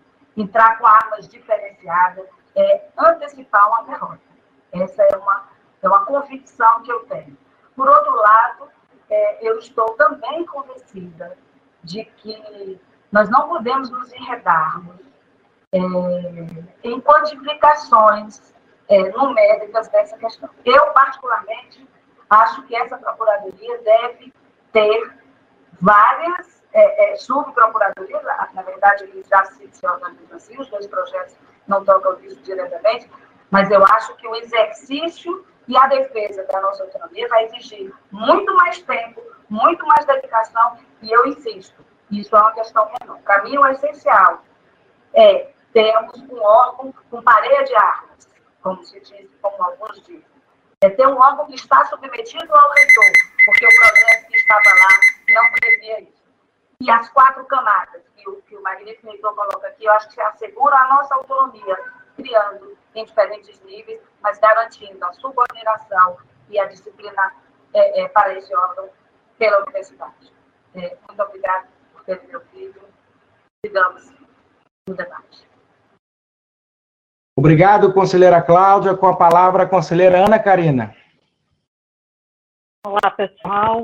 Magnífico reitor, Ricardo Lodi, excelentíssimo vice-reitor, Mário Carneiro, prezados pró-reitores, digníssimos diretores de centros setoriais e, acima de tudo, caríssimos colegas deste Conselho Universitário. É, eu sou integrante da Comissão de Legislação e Normas né, nessa gestão e uh, eu preciso começar dizendo que definitivamente a gente não tem consenso sobre a criação de uma procuradoria. Né? O relatório, o relato da CPLM e a minuta que a CPLM propõe é a de é, permanência de uma diretoria jurídica coordenada por um procurador ou uma procuradora e um vice-procurador ou uma vice-procuradora. Né? Então, não há, é, não há convergência, são duas propostas que são divergentes. Né? E eu não vejo nenhum problema em haver divergências. Acho que a gente precisa começar por aí. Escamotear as divergências não nos faz bem, não é algo desejável para a democracia, tampouco é desejável para a vida universitária, para aquilo que se deseja como um ambiente universitário. A universidade é o lugar da diversidade das ideias e o campo de debate de divergências. Né? A questão é como a gente se relaciona com as divergências e como a gente debate as divergências. Né? Mas paz de cemitério nunca é bom, paz de cemitério não faz avançar.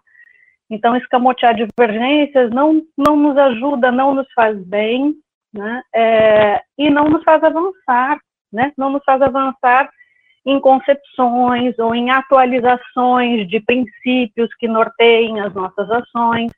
Os princípios, eles também são, é, são fixos, mas sempre atualizados em função de mudanças da sociedade, dentro de um quadro de democracia que a gente também, como sociedade, atualiza o tempo inteiro. Né? Então, acho que é importante começar dizendo isso. Também considero importante dizer que o conselheiro Ivan Garcia é integrante da CPLN, que produziu a proposta da CPLN. Né? Ele é suplente da representação da Faculdade de Direito, é, a professora Vânia Ieta é a titular, estiveram presentes algumas reuniões, mas também quando a professora Vânia é, esteve impossibilitada de participar, a gente fez contatos e pediu a presença do professor Ivan. Né? Então, esta proposta que está sendo agora encaminhada poderia muito bem ter sido já é, debatida no âmbito da CPLN. E aí, em um certo sentido, nós estamos operando com um, um procedimento completamente inusitado. Né? Não existe estatutariamente a indicação de um encaminhamento de emenda que, que passe por cima daquilo que a CPLN apresenta. Mas, em nome do debate, da necessidade de a gente efetivamente encaminhar a solução para essa questão, é importante que se faça mesmo o debate do jeito como a gente está fazendo aqui. Né? É verdade que a gente precisa dar solução ao, ao caso e ao tema da CPLN. Né? É, mas é importante dizer que são duas propostas que têm, afinal, a composição de uma mesma pessoa, que assina as duas coisas. Tem aí uma coisa bastante contraditória, né? Mas também faz parte, contradição faz parte da vida da gente, né? Acho que é o Milor Fernandes que disse que só só é coerente quem mente, a gente não está aqui para isso. Né? Então, é importante ter divergências e vamos ao debate delas. Uh, mas não há consenso. Né? E a Comissão de Legislação e Normas, ela, nesse sentido, não precisa de parabéns. Ela precisa ser respeitada. Né? E o respeito passa pelo reconhecimento da divergência. Né? Eu, eu realmente me sinto muito mal com o fato de se tentar passar, passar por cima da divergência. Né? Mas, de novo, como considero importante que ela exista, é? mas como ela não passou pela discussão da CPLN, me parece que essas divergências entre os dois processos precisam de mais tempo de debate. E aí alguém aqui já sugeriu a realização de uma audiência pública e me parece bastante pertinente, não como procrastinação, não como adiamento. Ninguém que participe efetivamente desse conselho vai poder dizer que seja eu a querer procrastinar, porque eu passei o ano de 2019 inteiro dizendo a cada sessão que essa proposta tinha que ser pautada, né? Mas a gente tinha um projeto, agora nós temos dois, e ele chegou agora. Então, é preciso discutir mais sobre isso.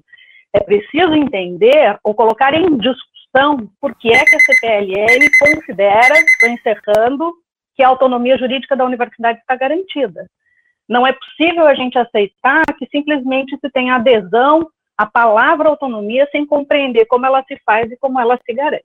Então, considero que é importantíssimo o debate que a gente está fazendo, mas ele precisa caminhar um pouco mais antes que a gente seja capaz efetivamente de tomar uma decisão. Boa tarde. Obrigado, conselheira Ana Karina. Próximo inscrita, conselheira Cássia Gonçalves. Alô. Boa tarde a todos e todas. É, esse tema é um tema que já foi muito discutido realmente, né? E, e a gente lutou, né? Gaúcho, eu, eu assino embaixo das palavras do gaúcho. É, uma porque é, gaúcho, para mim, ele é, ele é uma pessoa que, que me instruiu e me ajuda até hoje na minha, na minha parte política dentro da UERJ, e principalmente, desde tempos atrás ali, eles também como né, técnico de enfermagem, e eu enfermeira na equipe, a gente já trabalha, faz um bom trabalho há muitos anos. É, realmente, eu não vou tocar aqui em, em questões sindicais, Aqui eu sou a conselheira Cássia, sou representante do Hospital Pedro Ernesto. Então, a, a questão de sindical eu não vou tocar. Mas eu coloco aqui, é, nessa questão, é, nessa, nessa emenda né, apresentada pelo reitor, eu coloco é, que o reitor, é, professor Lodge, ele tem é, se apresentado, né, perante as demandas dos técnicos, muito é, solícito e muito ágil, até em processos que a gente, em outras gestões aí para trás, a gente não conseguiu resolver. E ele, em pouco tempo, né, cito aí os fisioterapeutas, é, acabamos de encaminhar a questão do AUTU para ele, é, que ainda não está, é, apesar da lei estar tá, é, promulgada desde o dia 1 de julho de 2019, na UERJ não implementou, e eu tenho total segurança que ele vai atender as demandas. Tem uma preocupação também é, que é os ataques que o governo tem feito, inúmeros ataques, e que nós é, é, temos que o tempo todo nos defender, não para aumento de salário, não para novas conquistas, mas para defender aquilo que já é um direito nosso. E esses direitos estão sendo, é, estão sendo é, retirados através de inúmeras é, legislações que vem aí, visto a progressão, direito a, a conta, parar de contar o tempo de carreira, de triênio. Enfim, é, se o reitor, entendido de direito, nos diz que ele precisa é, de, dessa procuradoria nos moldes do que ele apresenta como né, alteração aí, apesar de ter sido amplamente né, debatido, até conosco também, pessoalmente, mas é, eu vou dar esse voto de confiança ao reitor. Aqui a gente não está em declaração de voto, mas eu faço questão de declarar o meu voto. Eu voto com o senhor, reitor. Eu confio no senhor como gestor nesses eleito que vai ir nesses nesse nesse nos próximos anos. E eu tenho certeza, entendeu, que se por acaso qualquer que seja a, a aprovação aqui, quer seja de uma procuradoria com dois, quer seja com todos os procuradores, que, a, que vença a maioria e que os, os perdedores, né, se caso for a gente também, que a gente também aceite e debata mais, se for o caso. Então, é, a gente tem a plena certeza, né, que eu aqui, como representante do UP, né, e não como representante do sindicato, porque, apesar de ser a mesma pessoa, eu não represento o, o, o, a base, aí vá falar também que quem frequenta a nossa, a nossa assembleia, a maioria são opositores da nossa direção. Então, eu não vou entrar nessa questão, só dei uma pincelada. Então, estou aqui como representante do UP, votando e assinando embaixo da proposta do reitor Ricardo Lodge. Muito obrigada. Obrigado, conselheira Cássia. Com a palavra, o conselheiro Jorge José. Conselheiro Jorge, está por aí? Estou sim, magnífico, reitor. Me ouve agora? Sim. Ok. Então, boa tarde a todos e a todas. Magnífico reitor, demais conselheiros. É, gostaria de trazer aqui o meu depoimento sobre o meu entendimento em relação a essa questão e na defesa da proposta encaminhada pelo magnífico reitor. E aproveitando as palavras aqui da conselheira Cássia, que me antecedeu, de manifestar esse voto de apoio é, é, ao magnífico reitor, não só por ser a pessoa que nos representa nos diversos fóruns, nos diversos momentos, né, perante a defesa das maiores causas dessa universidade, como também entende profundamente das questões que muitas delas estão, estamos tratando aqui nesse momento. E gostaria de defender isso porque é, é, defendo as grandes causas dessa universidade, que não é uma universidade pequena, nossa universidade tem avançado muitíssimo apesar de todos os ataques sofridos pela universidade sobre a maneira ao UERJ. Então, nós temos avançado na pesquisa, na pós-graduação, no ensino, na extensão. Então, essa universidade tem demonstrado à sociedade e aos gestores é, estaduais e no governo federal a sua grandeza, né? E tem a impressão que a universidade deve lutar por esta grandeza, né? E a nossa universidade não pode se apequenar em momento algum, né?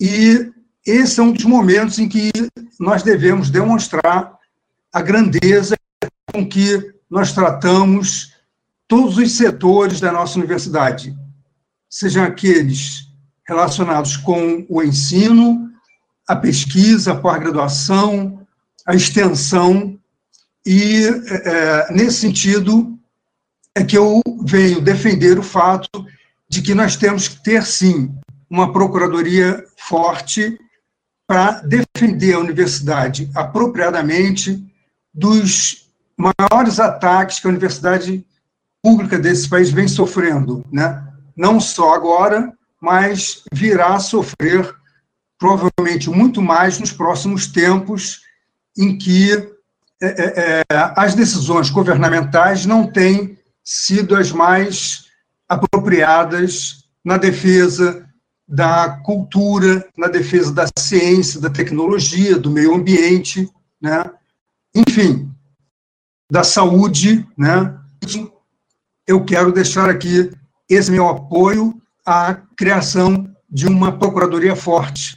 Nós não podemos, na Universidade do Estado do Rio de Janeiro, como fazemos em outros setores, termos, aprovarmos um arremedo de procuradoria. Por que, que não podemos aprovar um arremedo de procuradoria?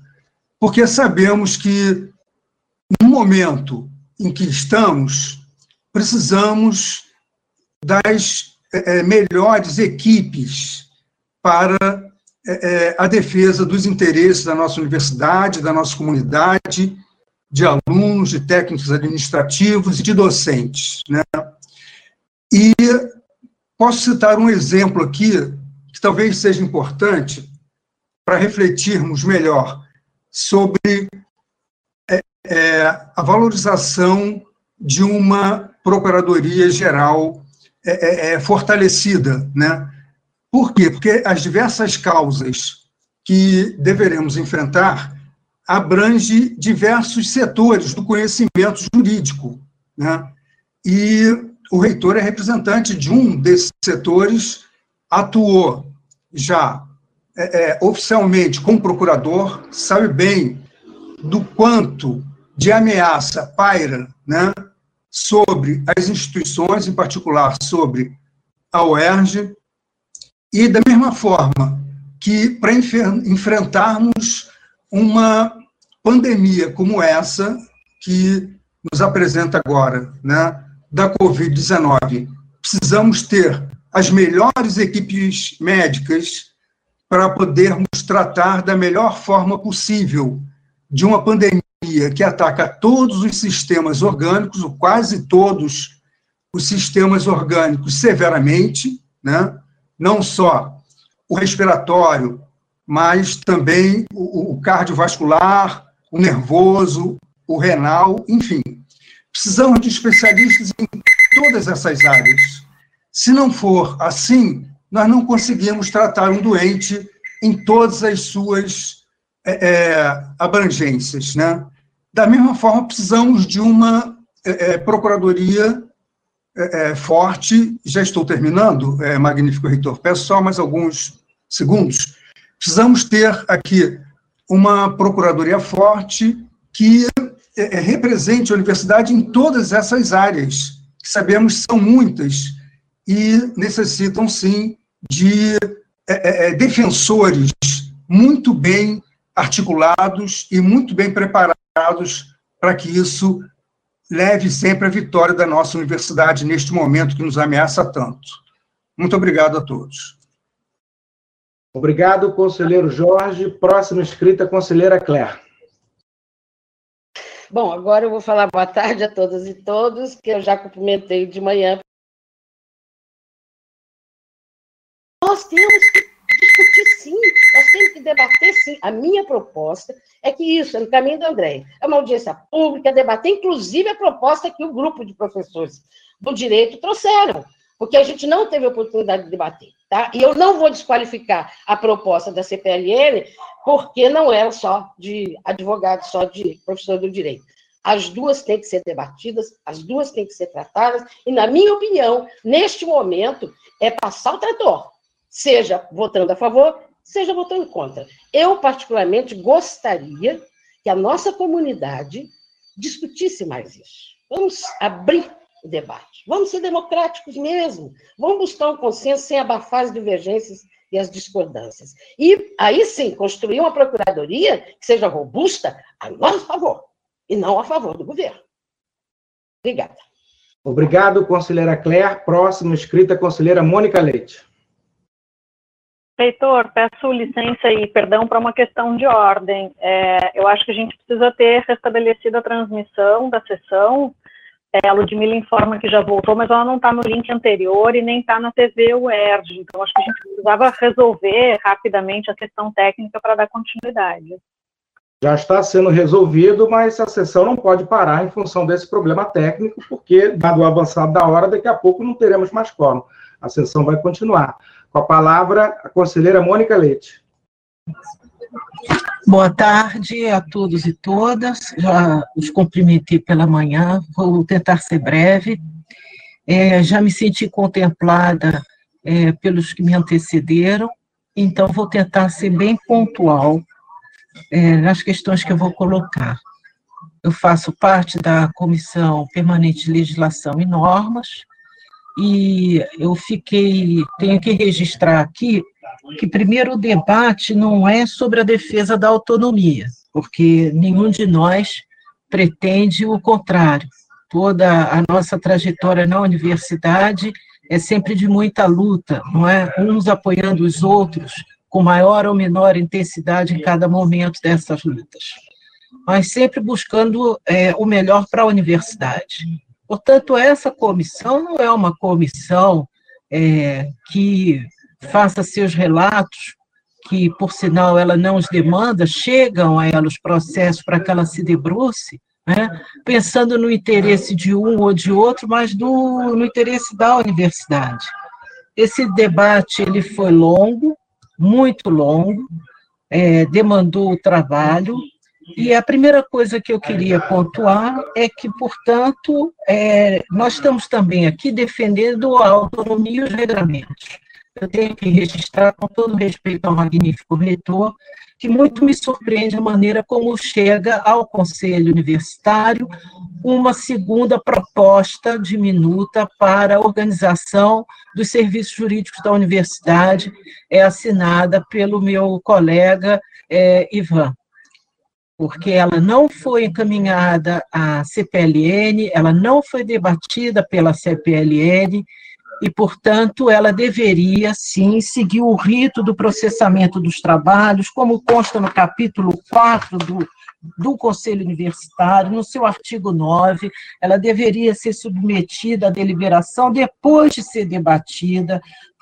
pedindo vistas desse processo. Em seguida, a gente também teria que ver.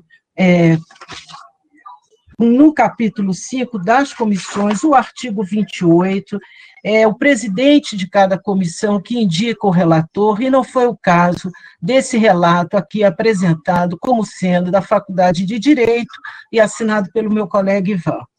Digo isso com todo respeito, mas considerando que estou é, exercendo o meu dever é, como conselheira de alertar os demais e também o dever que nós todos temos como cidadãos, cumprir os ritos cumprir o processamento previsto né, na, nos trabalhos é muito importante.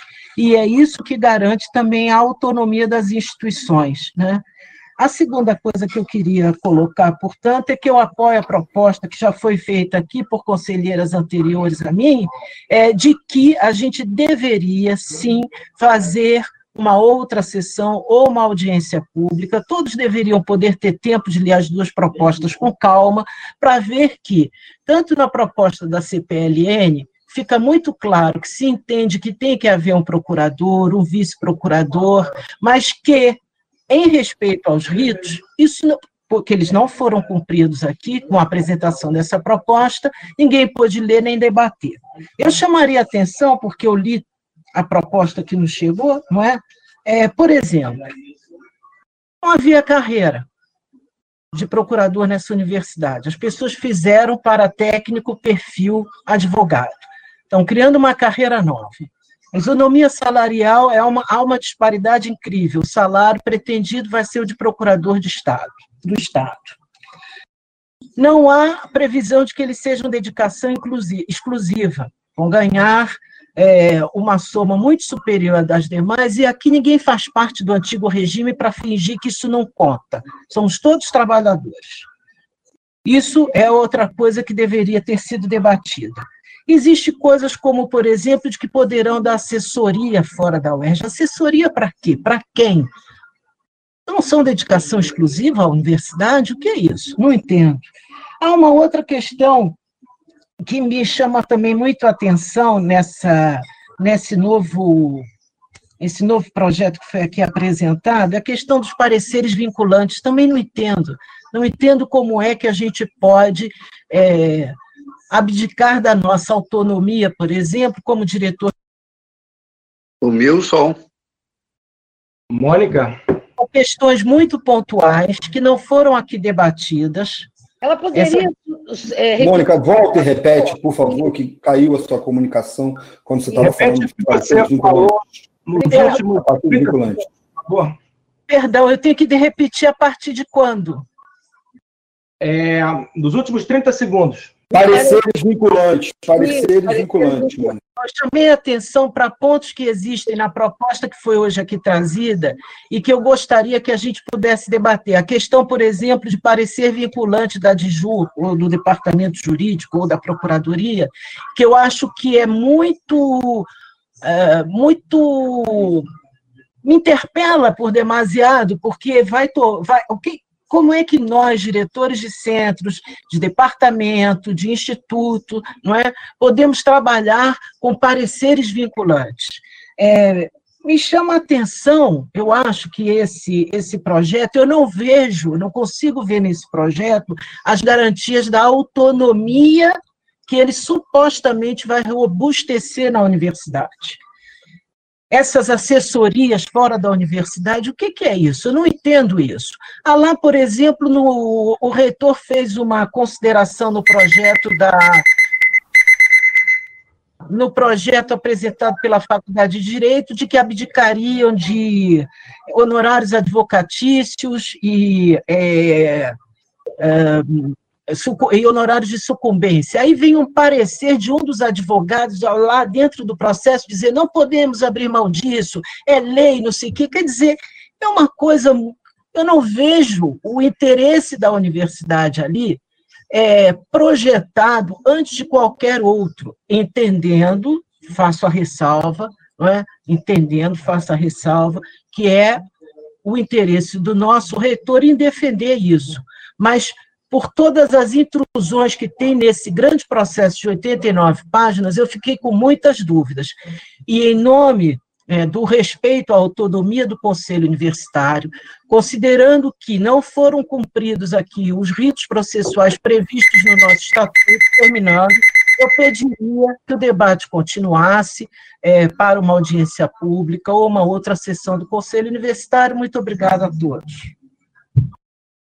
Agradeço a conselheira Mônica. Passamos a palavra ao conselheiro Oswaldo. Me escutam? Sim, Oswaldo. É, boa tarde a todos e todas. A magnífico reitor, é, nobres conselheiros e conselheiras. Eu já me sinto, como disse a Mônica e outros colegas, bastante contemplado, né, quanto ao que foi discutido até aqui. Creio que a, a matéria em questão é muito complexa.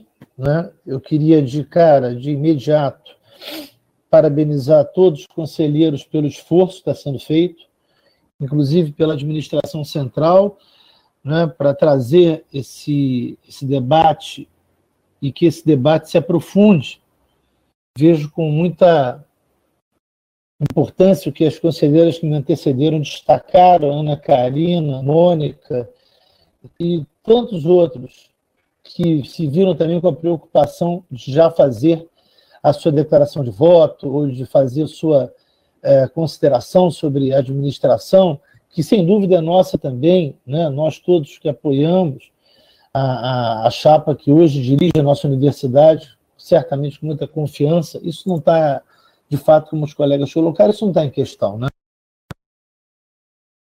Está é, tá em questão, isso sim, o futuro da nossa universidade. Isso é prioritário. Então, concordo com o que foi dito inicialmente pela Cláudia Gonçalves, no que tange ao serviço público, e é exatamente pelo respeito ao serviço público, pelos princípios que norteiam o serviço público, é que eu parabenizo, concordo, ratifico o relato do meu colega Lisandro Lovisolo. Também reconhecendo o mérito de trazer a discussão o professor Ivan Garcia e a emenda que, que nos oferece, e, eh, lado a lado com a reitoria da UERJ.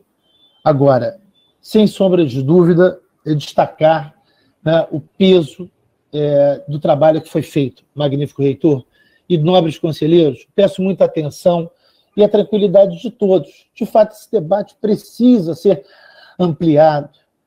Essa discussão é necessário que ela seja ampliada. O nosso trabalho foi um trabalho longo. Eu aqui destaco a fala da professora Ana Karina, quando ela fala sobre uma atenção relativamente à comissão de normas. Não é porque eu a presido que digo isso. Não é pelo fato de presidi-la já há alguns anos que digo isso. Muitos colegas aqui me conhecem, outros mais ou menos, alguns bastante. O professor Mota, nosso magnífico pró-reitor de pós-graduação em pesquisa, muito nos ajudou na Comissão Permanente de Legislação e Normas. Sabe do nosso esforço, estava presente lá no início, quando convocamos, e muitos se autoconvocaram, e nós estávamos com portas abertas. A comissão sempre foi de portas abertas, escutamos os advogados. Outra coisa que eu, particularmente, desculpem uma certa digressão nesse ponto, eu não entendo a fala de alguns, respeito, mas não entendo, é, com o problema do passado. Ninguém construiu nada aqui em cima do ódio. Nós não. Em cima do ódio, em cima de algum tipo de revanche, de maneira nenhuma. Pelo contrário, os advogados que sejam felizes, e todos nós, de preferência. Então não há aqui uma construção de uma proposta, de uma resolução, em cima do ódio, de diferenças. Né? Isso não tem. Eu vi algumas, assim, eu me senti até uma espécie de, sei lá, né, de uma situação de sei lá, de mundo paralelo. Não compreendi isso. Não, vamos apagar as vezes. Não existe isso. Onde é que está isso? Na proposta do Lisandro? Aonde está? Eu não, ué, eu não vejo isso lá, não. Eu vejo uma proposta sólida, é, alicerçada em consultas a, a vários colegas, às é, entidades. Claire tem toda a razão com relação à construção da autonomia universitária. Cláudia, relativamente ao serviço público. Temos que nos unir. É importante que a gente tenha uma união. Isso é fundamental para o Oeste nesse momento de pandemia. Tem gente destacou aqui pandemia como um elemento para apressar. Não, a pandemia é justamente está sinalizando um certo desapego nosso com essa pressa. Peraí, vamos tentar construir essa construção. Não é um negócio de, não, olha, tem que fazer agora, não é, não é postergar, não é nada disso. Não é, não é tática, estratégia nenhuma de, de, de é, obstruir coisa nenhuma. Pelo contrário, é para construir as coisas. Então eu vejo, desculpe até uma certa emoção, mas é porque foi, foi muito tempo, houve muito desgaste. Olha, recebemos todos os advogados, todos os advogados, eles sabem disso, estão nos assistindo aí, eles conhecem o professor Oswaldo Munteal, a senhora Mônica Lessa, e, e, e, só um instantinho magnífico, eu peço, eu nunca utilizo o tempo, claro que não existe um saldo, né, é, de tempo. Mas eu peço uma tolerânciazinha, por gentileza, magnífico reitor. É, todos foram recebidos. DCE, Cinto Perge, na, na, altura não fazia parte da direção do sindicato, as do ERG, conselheiro Gaúcho sabe disso, é ou não é, Gaúcho? É ou não é? Foi uma discussão feita longamente. Perfeito. Hein, hein, hein?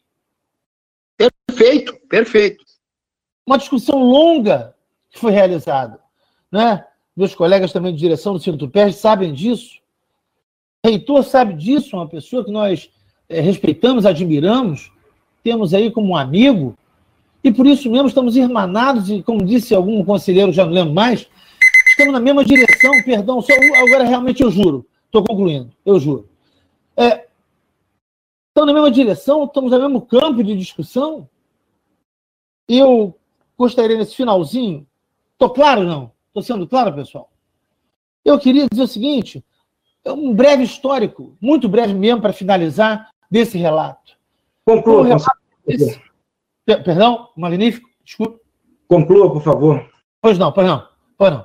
Como disse a professora Karina, é, problema é, das divergências. Nós mesmos da comissão debatemos muito e nos debatemos também discutimos muito esse assunto. Posições diferentes, concepções muitas vezes de mundo diversas, mas aí essa, a comissão de normas mostrou, viu, Deise? Entendeu, Deise? Mostrou uma grandeza e o um espírito público, uma dimensão republicana muito rara nesse país. Todo, cada um. O Lovisolo sofreu, viu? Ele ficou ali, corre para cá, corre para lá, escuta aqui, lê ali, e eu acho que está de parabéns ao Departamento de Direito, todos os departamentos da UERJ, mas as comissões, elas têm a sua autonomia, reitor, o senhor sabe disso, as comissões, elas precisam ser valorizadas, o senhor valoriza, eu sei disso, estou só insistindo na necessidade de lembrar todos isso. Mas não há qualquer tipo de embate é, é, mediocrizante, de maneira nenhuma, um embate pequeno, de forma nenhuma. Né? Nós estamos pensando em questões é, o senhor me conhece, o senhor sabe disso, né? Nós não estamos aqui para é, uma fala vazia, né?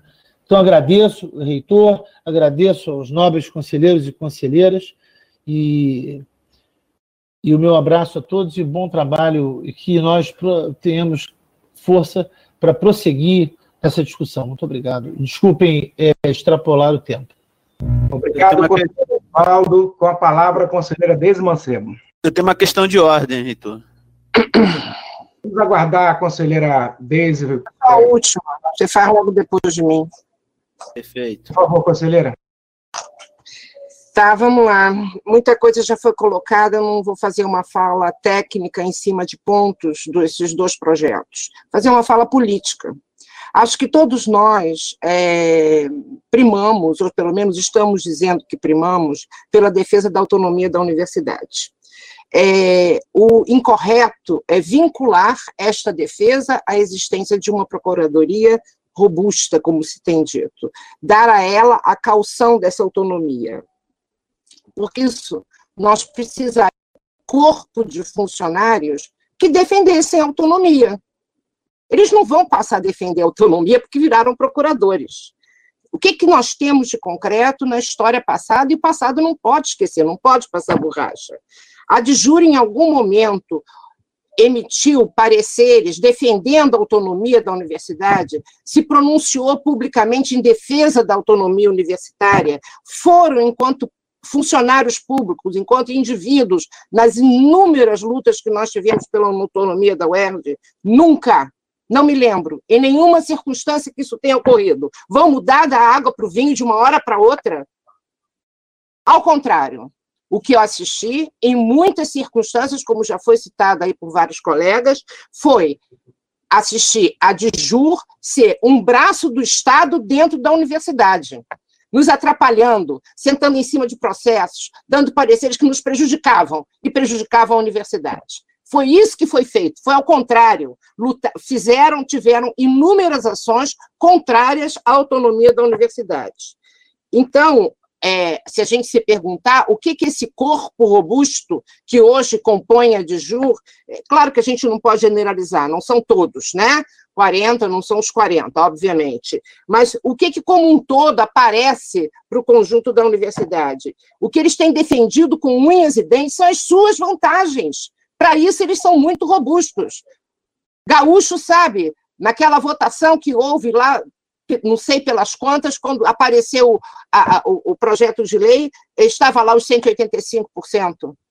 Para isso, eles são robustos, são articulados, sabem se mexer, agem politicamente, como de algum modo eu acho que agora está acontecendo.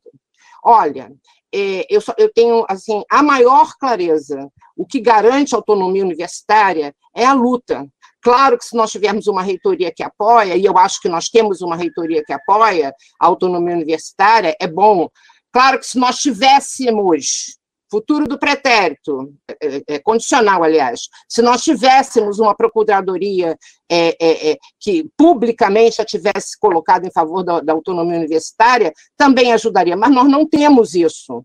Nós não temos isso. Se fosse para criar uma carreira e fazer concurso, que é como todos nós entramos para cá, podia até ser que nós tivéssemos a chance de ter essa procuradoria robusta com a qual se está sonhando, mas que ela não existe e não existirá por uma mudança é, interna de legislação. A segunda parte da minha fala se refere é, à questão processual, tá? É, nós tínhamos um processo discutido desde não sei quando, mas intensamente por esse grupo desde 2016, e de repente surge um substituto. Eu tive acesso a esse substituto tem três dias. Quatro, desculpe. Há quatro dias. Houve um erro de e-mail, ele atrasou. há quatro dias. Não houve possibilidade de comparar um projeto com outro. Não houve possibilidade de pensar nesse substitutivo. E mais, um substitutivo, quando vem em cima de um parecer já dado por uma comissão do Conselho Universitário, tem que voltar para a comissão. Então, um, do ponto de vista processual, voltar para a comissão. Dois, paralelamente, ampliar o debate em cima do novo que surgiu. Ampliar esse debate, e eu acho que a ideia de uma audiência pública é muito boa.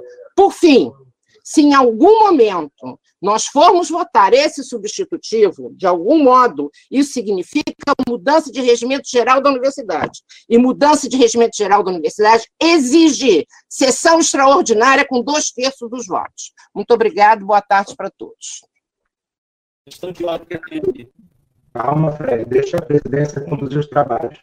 Obrigado à conselheira Deise. Passo a palavra ao conselheiro Fred para apresentar a sua questão de ordem. É, diante de tantos fatos novos que foram apresentados aqui, inclusive né, dessa própria substitutivo apresentado aí pela Faculdade de Direito, interposto pelo magnífico reitor, eu gostaria de pedir vistas desse processo.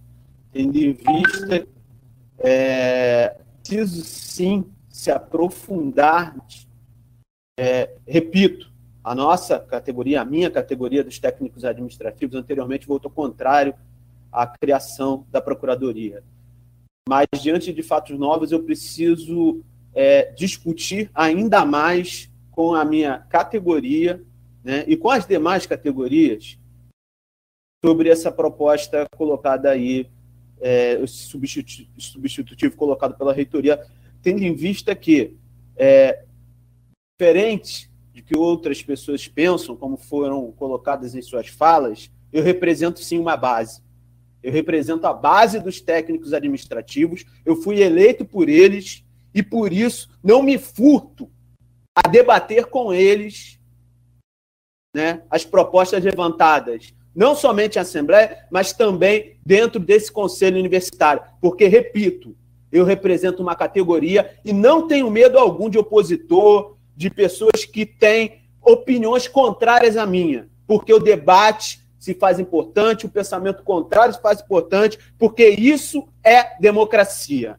Democracia não se faz com um pensamento único, isso é ditadura. Então, vamos alongar ainda mais esse debate. Eu peço vista desse processo.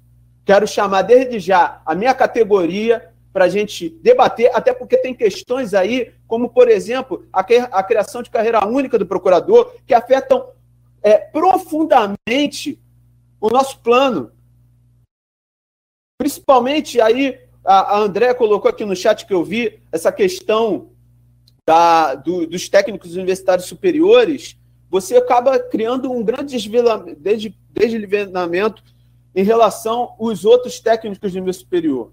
Então, desde já, eu quero pedir vistas esse processo, quero aprofundar esse debate, desde já convocando minha categoria para esse debate e também acatando aqui as propostas que foram levantadas, tanto pela, pela, pela Andréia, diversos outros aí que colocaram, que, que é a questão de uma audiência pública. Eu sou presidente, atualmente estou presidente da Comissão Permanente de Assuntos Acadêmicos, então, desde já, quero é, chamar né, a, os conselheiros Oswaldo Monteal, a conselheira Mônica Lessa, que são presidentes da CPLN, como também a conselheira Andréia, que é, que é a presidenta da CCPD, para a gente, juntas, as três comissões, realizarmos essa audiência pública. Então, deixo registrado o meu pedido de vista. Muito obrigado. É, pela ordem, magnífico reitor, Pois não, professor Ivan. Alô? Deixa eu iniciar a câmera aqui. Olá, é o seguinte, é, em várias manifestações eu fui indigitado nominalmente e eu gostaria de, é, em resposta, apresentar algumas considerações, até para esclarecimento dos conselheiros, dos pares. É, essas, essas manifestações que se voltam contra a minha pessoa, é, de fato, de maneira alguma me afetam, é, no sentido pessoal. Mas eu queria esclarecer uma, uma visão que eu tenho a respeito do serviço público, que todas as funções públicas que eu exerço na universidade, porque são funções públicas, elas são originalmente, é, têm como, como mandatário originário o povo. E por isso mesmo eu tenho que prestar contas de todas as atitudes que eu, os atos que eu pratico no exercício dessas funções públicas.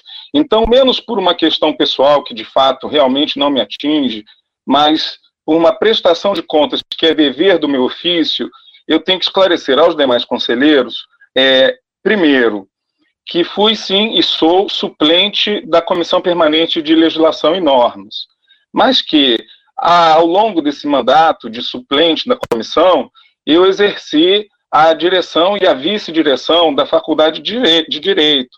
Por isso mesmo, não tive, infelizmente, não tive a oportunidade de participar como, como gostaria do, do profícuo trabalho assumido pela comissão e com brilhantismo é, relatado pelo professor Lisandro é, é, a respeito da, da, daquele que se tornou o projeto de resolução sobre a regulamentação dos serviços jurídicos na UERJ. É, em segundo lugar, eu gostaria de dizer que, por isso mesmo, não é uma questão de contradição pessoal, ainda que agradeça a preocupação de alguns conselheiros quanto à minha vida pessoal e as contradições que pautam a minha vida. Realmente, as contradições, na minha visão de mundo, pautam a realidade como um todo. Obviamente, minha vida faz parte da realidade, né, e não poderia ser diferente. Bom, é, esclarecida essa questão da minha participação na CPLN, um outro aspecto que eu queria esclarecer é que, diferente do que a conselheira Mônica colocou, não houve nenhuma quebra de procedimento ou de regra no estabelecimento da apresentação dessa proposta de emenda. O que aconteceu foi que a proposta da comissão já tinha sido ultimada, já tinha sido encerrada e já tinha sido encaminhada à reitoria. E a reitoria solicitou da Faculdade de Direito que avaliasse a proposta da CPLN. O que aconteceu foi isso, e o grupo de trabalho foi instituído para analisar essa proposta em vista dos acontecimentos recentes posteriores ao envio dessa proposta, à ultimação, ao término da elaboração dessa proposta, que nós o tempo inteiro homenageamos né, pelo esforço, pelo, pela proficuidade, pelo detalhe, pelo trabalho, enfim, por toda a história que teve de democracia interna na sua Constituição. Então, não houve nenhum tipo de quebra, não haveria por que voltar o procedimento para a comissão, ou não houve nenhum tipo de quebra de procedimento ou de regra interna, porque o projeto já estava pronto e ele já tinha sido encaminhado à reitoria. E o reitor, então, solicitou que nós apresentássemos algum tipo de de opinião em vista, sobretudo, das interpretações possíveis por desdobramentos jurídicos a partir do voto é, da ADIM no Supremo Tribunal Federal e em vista da novidade que, que, que existia ali da apresentação de um projeto de lei na Assembleia Legislativa que, obviamente, que havia o interesse é, de ferir ou de ameaçar a autonomia universitária nossa. Então, entendemos por bem que os reparos é, pontuais que fizemos no projeto foi apenas no sentido de alinhar o projeto ao modelo constitucional. Então, não é que seja uma questão de nome ou que seja uma questão é, que nós nos apeguemos à forma. Pois não. Conclua, por favor. Já foi feito o esclarecimento pessoal. Pois sim, pois sim. Então, é, é, eram essas considerações, enfim, eu me coloco à disposição para qualquer outras é, eventuais dúvidas a respeito da emenda. Muito bem. É, embora o pedido de vista regimental não precise ser justificado, e ele é deferido automaticamente por 72 horas, como estabelece os nossos estatutos e regimentos, é, o conselheiro Fred fez uma, uma justificativa é, pelo pedido de vista que é, que é muito, muito pertinente. Eu queria também aproveitar e fazer alguns esclarecimentos, porque foi dito aqui muitas vezes que esse projeto, essa, essa, esse projeto de emenda tinha sido apresentado agora. Isso não é verdade. Esse projeto foi apresentado no dia 28 de fevereiro, o que foi precedido por uma reunião na reitoria com os membros da Comissão de Legislação de Normas, e nós explicamos que íamos fazer esse procedimento de apresentar uma emenda de plenário, mas, por respeito à Comissão de Legislação e Normas, fomos dar essa satisfação sobre o assunto. Portanto, não há quebra de procedimento nenhum. Qualquer conselheiro pode apresentar emendas no plenário, inclusive o reitor.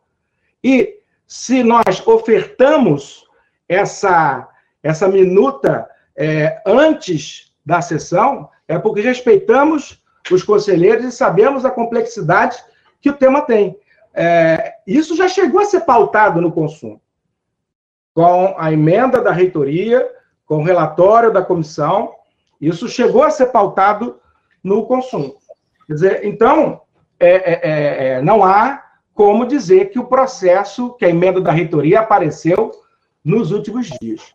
Em segundo lugar, sem prejuízo do deferimento do deferimento do pedido vistas, que é automático, é regimental, é, nós vamos cumprir o prazo regimental, Gaioso está nos ajudando aqui, né, com o, o, o dispositivo regimental, prazo de 96 horas para a, a devolução do processo, já fica designada a data é, da próxima sexta-feira, no mesmo horário, para apresentação em mesa do pedido de vista pelo, pelo conselheiro é, Fred. É, portanto, portanto, o conselheiro Fred está com vista do processo pelo prazo de 96 horas e na sexta-feira a sessão vai continuar de onde parou. É, ao contrário do que se disse aqui, eu acho que poucas questões foram tão debatidas no âmbito da UERJ. Esse, esse assunto vem desde 2016, né, quando houve, houve uma sessão do Conselho Universitário onde foi extinta a, a Procuradoria, embora também não tenha tido nenhum, também não, não tenha tido nenhuma discussão pretérita, não estava nem em pauta, foi extinto, né, pelas razões justíssimas que nós conhecemos. É, houve um projeto de resolução da reitoria, do então professor Rui, e é, a comissão de normas se debruçou, como eu disse, de forma muito cuidadosa, muito apurada sobre o tema, é, e eu fiz aqui publicamente todos os reconhecimentos.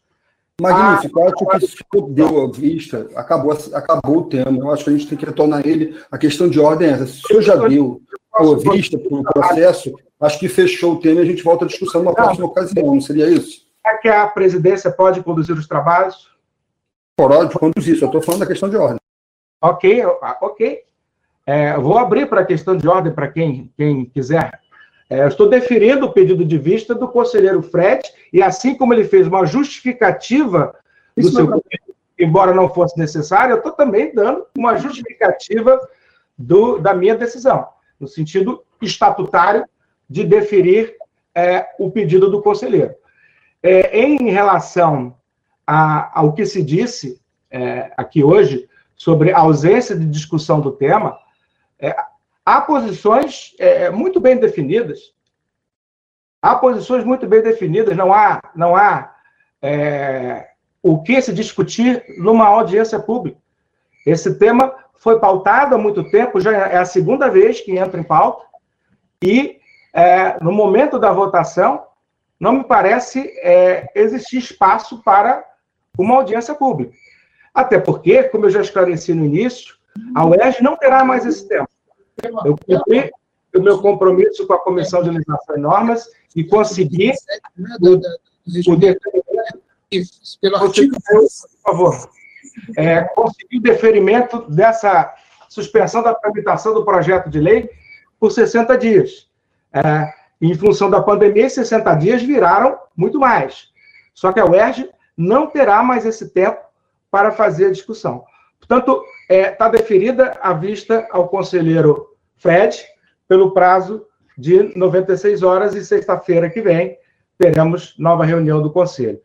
Eu, eu, eu proponho ao conselheiro relator, Lisandro, que deixemos também os outros dois processos da sua relatoria também para sexta-feira se tiver de acordo, ou pretende prosseguir ainda hoje?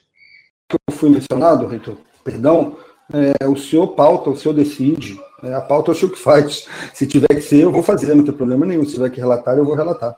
Tá, tá tudo pronto, meu relato está anexado e pode contar comigo, por favor.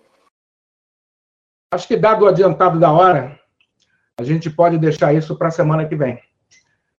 É, então, nós estamos encerrando a sessão de hoje em função do pedido de vista do conselheiro Fred e na sexta-feira que vem, dia 21 do 8, às 10 horas, é, estaremos prosseguindo a sessão.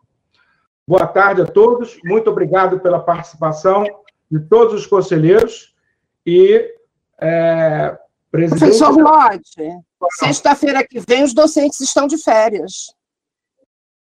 Mas isso não suspende a pauta do conselho. É, nós teremos sessão Férias pagas. Vamos pagar as férias, nós vamos trabalhar nas férias, não pode. Conselheira Deise, a sessão será no dia 21.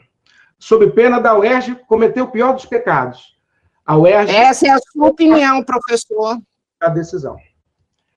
É, a Comissão de Legislação e Normas quer fazer alguma intervenção? Conselheiro Oswaldo, conselheira Mônica? Sim, reitor, não, não quero fazer nenhuma intervenção, é porque eu fiquei sem áudio por um ah, bom tempo, entrei e saí. É, mas já que o senhor me deu a palavra, vou aproveitar um segundo, dizer que o debate é isso mesmo. É, eu acho que o debate foi muito produtivo. É, agradeço a atenção de todos. E é isso. Eu acho que é um tema muito importante, como a gente, todos nós sabemos disso, e o que a gente pede é que a gente se debruce mais sobre essas questões pontuais, que inclusive eu acho que, que eu coloquei aqui, que a gente vai poder, as perguntas, eu fiz perguntas, não é? Que a gente vai poder ser esclarecidos é, na próxima sessão. Era só isso. Obrigada. Obrigado, conselheira Mônica. Boa tarde a todos. Agradeço a, aos nossos queridos técnicos da SECOM, por ter nos apoiado aí nessa sessão. Agradeço os senhores e senhoras conselheiros por ficarem conosco até essa tarde e a todos que estão em casa acompanhando.